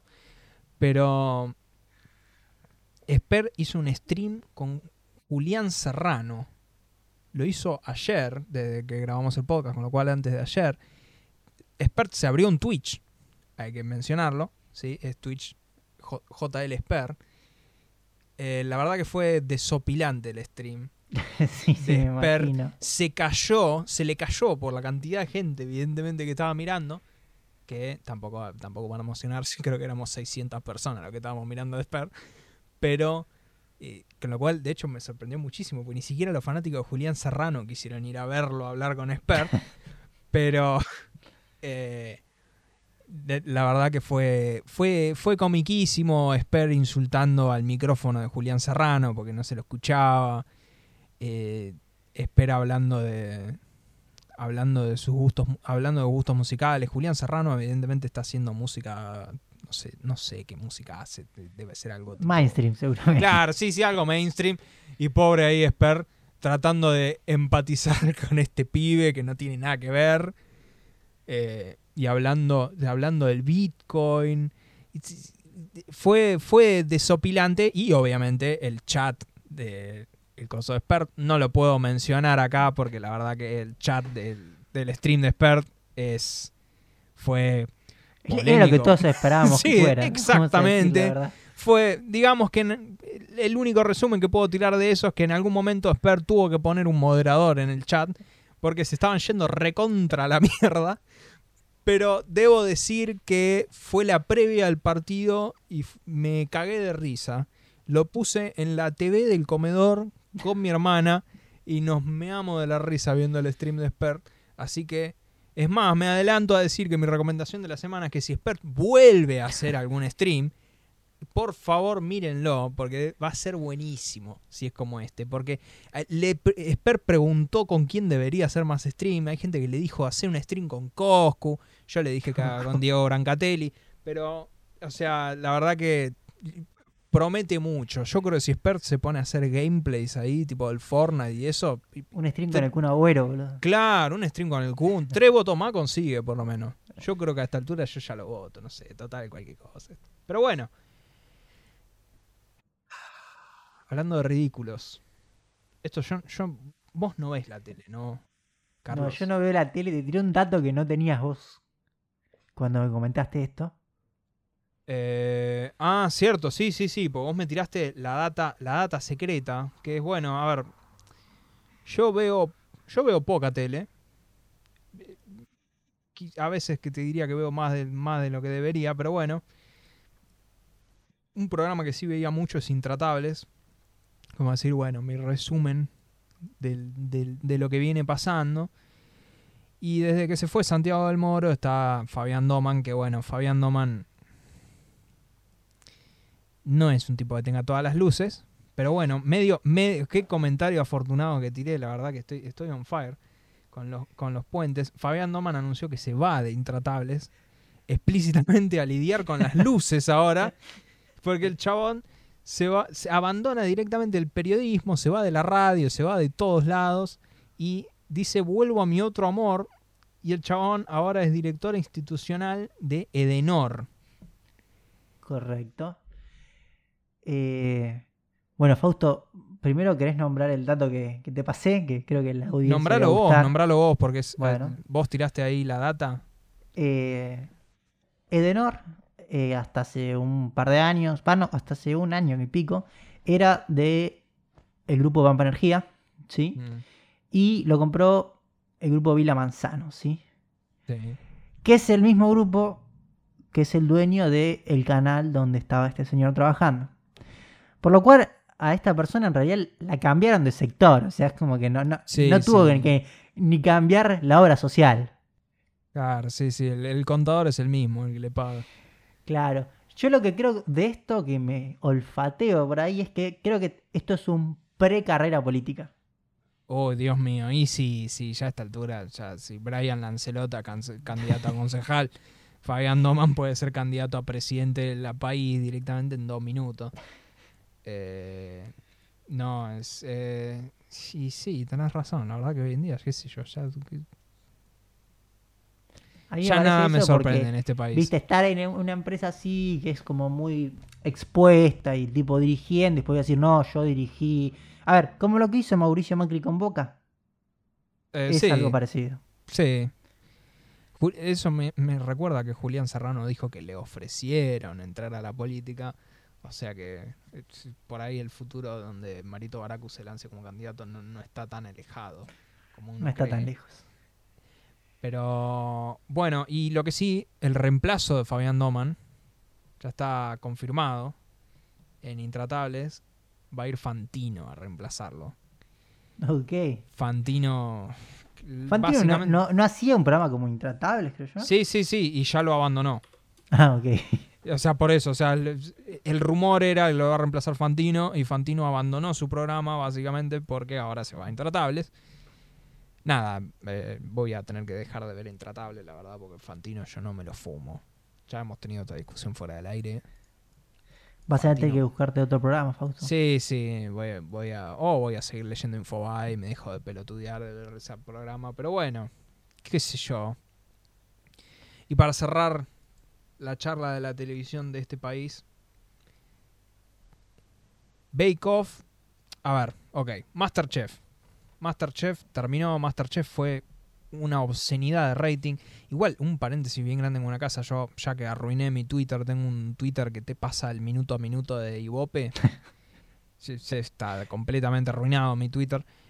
Y vos podés creer. Vos podés creer que el partido de la Copa América hizo 14 puntos. Y la novela del Doctor Milagro hizo 15. Yo no te puedo creer. Ah, Yo no bueno. te puedo creer. Hay mucha gente que apenas lo vio por Dice Sport. Eso puede pasar. Y pero no, y pero no, no, no, no, no, la gran mayoría vio en Canal 7. O sea, está bien, No si sumamos los dos, pero. Pero. Entonces, ¿lo Pero- pasaron igual? Sí, sí. Estoy viendo Ah, que ¿sí? es Doctor Milagro. Una novela Ah, ¿no sabes turca. lo que es Doctor Milagro? No. Uf. Veo que es una...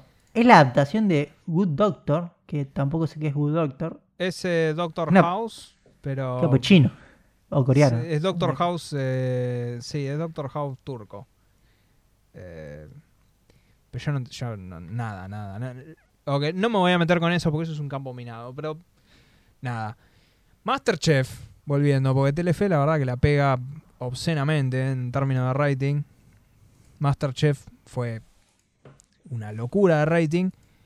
Eh, siempre se viene con el rumor de Masterchef 3.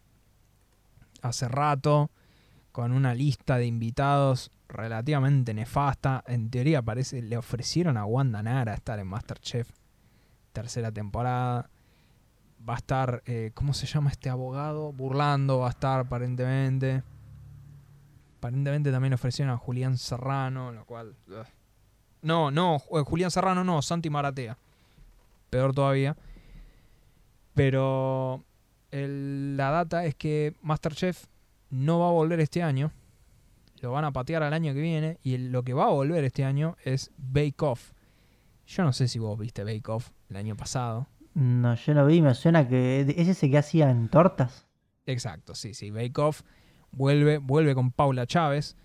Bake Off el año pasado fue recontra polémico porque terminó saltando que la, la que ganó era una pastelera que había mentido y que literalmente había atropellado a un jubilado. ¿Cómo? Sí, sí, sí, sí. No, no, no, sí, sí, saltó, fue todo un desastre, se armó, tuvieron que arrepentirse en en vivo y en directo, tuvieron que filmar un final alternativo en donde le dieron el premio a otro, a otro tipo.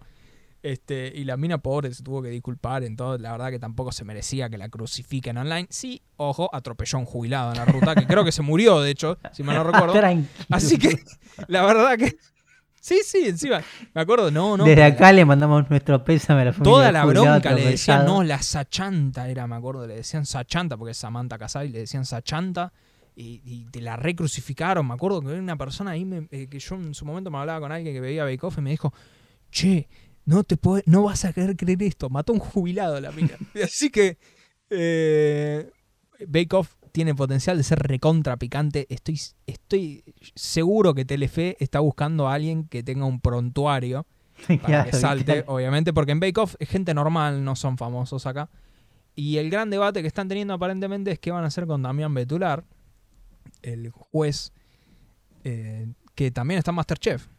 En realidad el tipo estaba nada más en Bake Off, pero en Masterchef se bajó eh, Christoph. ¿Te ubicás? El chef este. No, no conozco tanto. Christoph. ¿Cómo no conoces a Christoph, boludo? Eh... Bueno, el chef Christoph. No importa. Sí, eh, no importa, es un el chef. chef Christoph es un, es un chef, eh, está, está en la tele. Si, si te muestro una foto, pero el tema no, no tengo ganas de googlearlo, vos buscá Chef Christoph y lo vas a encontrar. El tipo se bajó de Masterchef porque, grave error, se pasó a Canal 13, creo que se pasó a Canal 13 con Mariana Fabiani. Gravísimo error. Le fue muy mal y aparentemente el chef Christophe está muy arrepentido de lo que hizo. Así que Damián Betular le cagó el lugar a Masterchef y ahora no saben si, Master, si también mandar a Damián Betular a Bake Off y después que vuelva a Masterchef también. Eh, yo espero que sí, la verdad, porque el chabón me cae re bien. Damián Betular es, un pastelero argentino, con lo cual el tipo encaja en los dos, en los juicios. Y lo que sí, para cerrar y atarlo a lo que hablamos la semana pasada, hay un rumor muy fuerte, lo dijo Intrusos, lo dijo Ángel de Brito, con lo cual, qué sé yo, él sabe, de que en la voz no están muy contentos con Mau y Ricky, Los dos chanta que mencionamos la vez pasada de la conspiración Montaner y los quieren voltear a los dos y poner a Miranda, lo cual sería una mejora obscena. Y si llegan a sentar a Ale Sergi y Juliana Gatas en ese programa en vez de Mau y Ricky, eh, en el momento que hagan eso, yo te prometo personalmente que me voy a sentar a ver la voz todos los días. Así que ahí tenés Telefe, ¿eh? Si pones eso, por lo menos te ganas un televidente más. Pero bueno, Ya, sí. Y Nada. con esto pasamos a las recomendaciones. a las recomendaciones, sí. Sí, yo voy a recomendar una cuenta de Twitter. Sí, que en realidad está linkeada a una página. Pero la cuenta de Twitter es Lego Ideas. ¿sí? Y Sí. es básicamente una cuenta de Lego. Oficial. Donde ah, lo que sí, hacen. ya sé lo que es Lego Videos, es muy bueno. Sí, lo que hacen es mostrarte ideas de la gente que hace con Lego, ¿sí? Y además después tiene una página llamada Lego Ideas donde está donde puedes ver cómo se hacen esas ideas, qué bloques necesitas. No, no, las cosas que hacen con Lego son impresionantes. Sí. Así que recomiendo mucho ese Twitter que lo vayan a ver. Eh, sí, ah, lo vi. eh, ahora salió el Lego. Sí, porque en realidad la gente postula ideas ahí y si se votan mucho, Sí, se pueden llegar un a set oficial. realidad.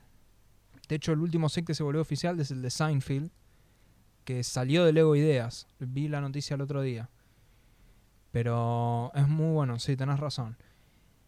Yo. eh, ¿Qué recomendación de mierda? O sea, la verdad que me quedo como recomendación. eh, Twitch. punto- ¿Es twitch.com? ¿Es? Sí. Twitch.tv. No, punto TV. Twitch- Twitch.tv, me voy a meter en vivo y en directo, vamos a buscar mis... ¿Dónde están los canales que sigo? Eh, Twitch.tv barra JLExpert. Sí. Es, es buenísimo. Si se quieren reír, sigan Twitch. Twitch.tv barra JLExpert.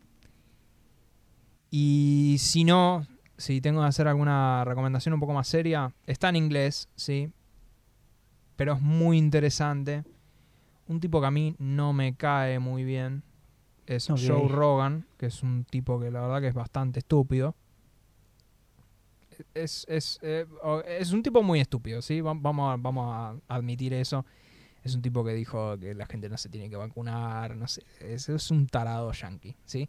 Pero el tipo se sentó y grabó un podcast con Quentin Tarantino, en donde Sí. hablaron dos horas de cine. Y la Sí, igual verdad estoy está viendo que el tipo tiene 1675 podcasts. Es el podcast, no, no, eh, Joe Rogan es el podcast, el chabón está en Spotify y fue flor de dato cuando Spotify logró que Joe Rogan se suba al servicio. Pero lo que sí le voy a reconocer es que este podcast en donde el chabón se sentó a hablar más de dos horas con Quentin Tarantino sobre cine y el tipo contó un montón de anécdotas y un montón de detalles de, de las películas que él hizo y lo que él quisiera hacer. La verdad que está buenísimo.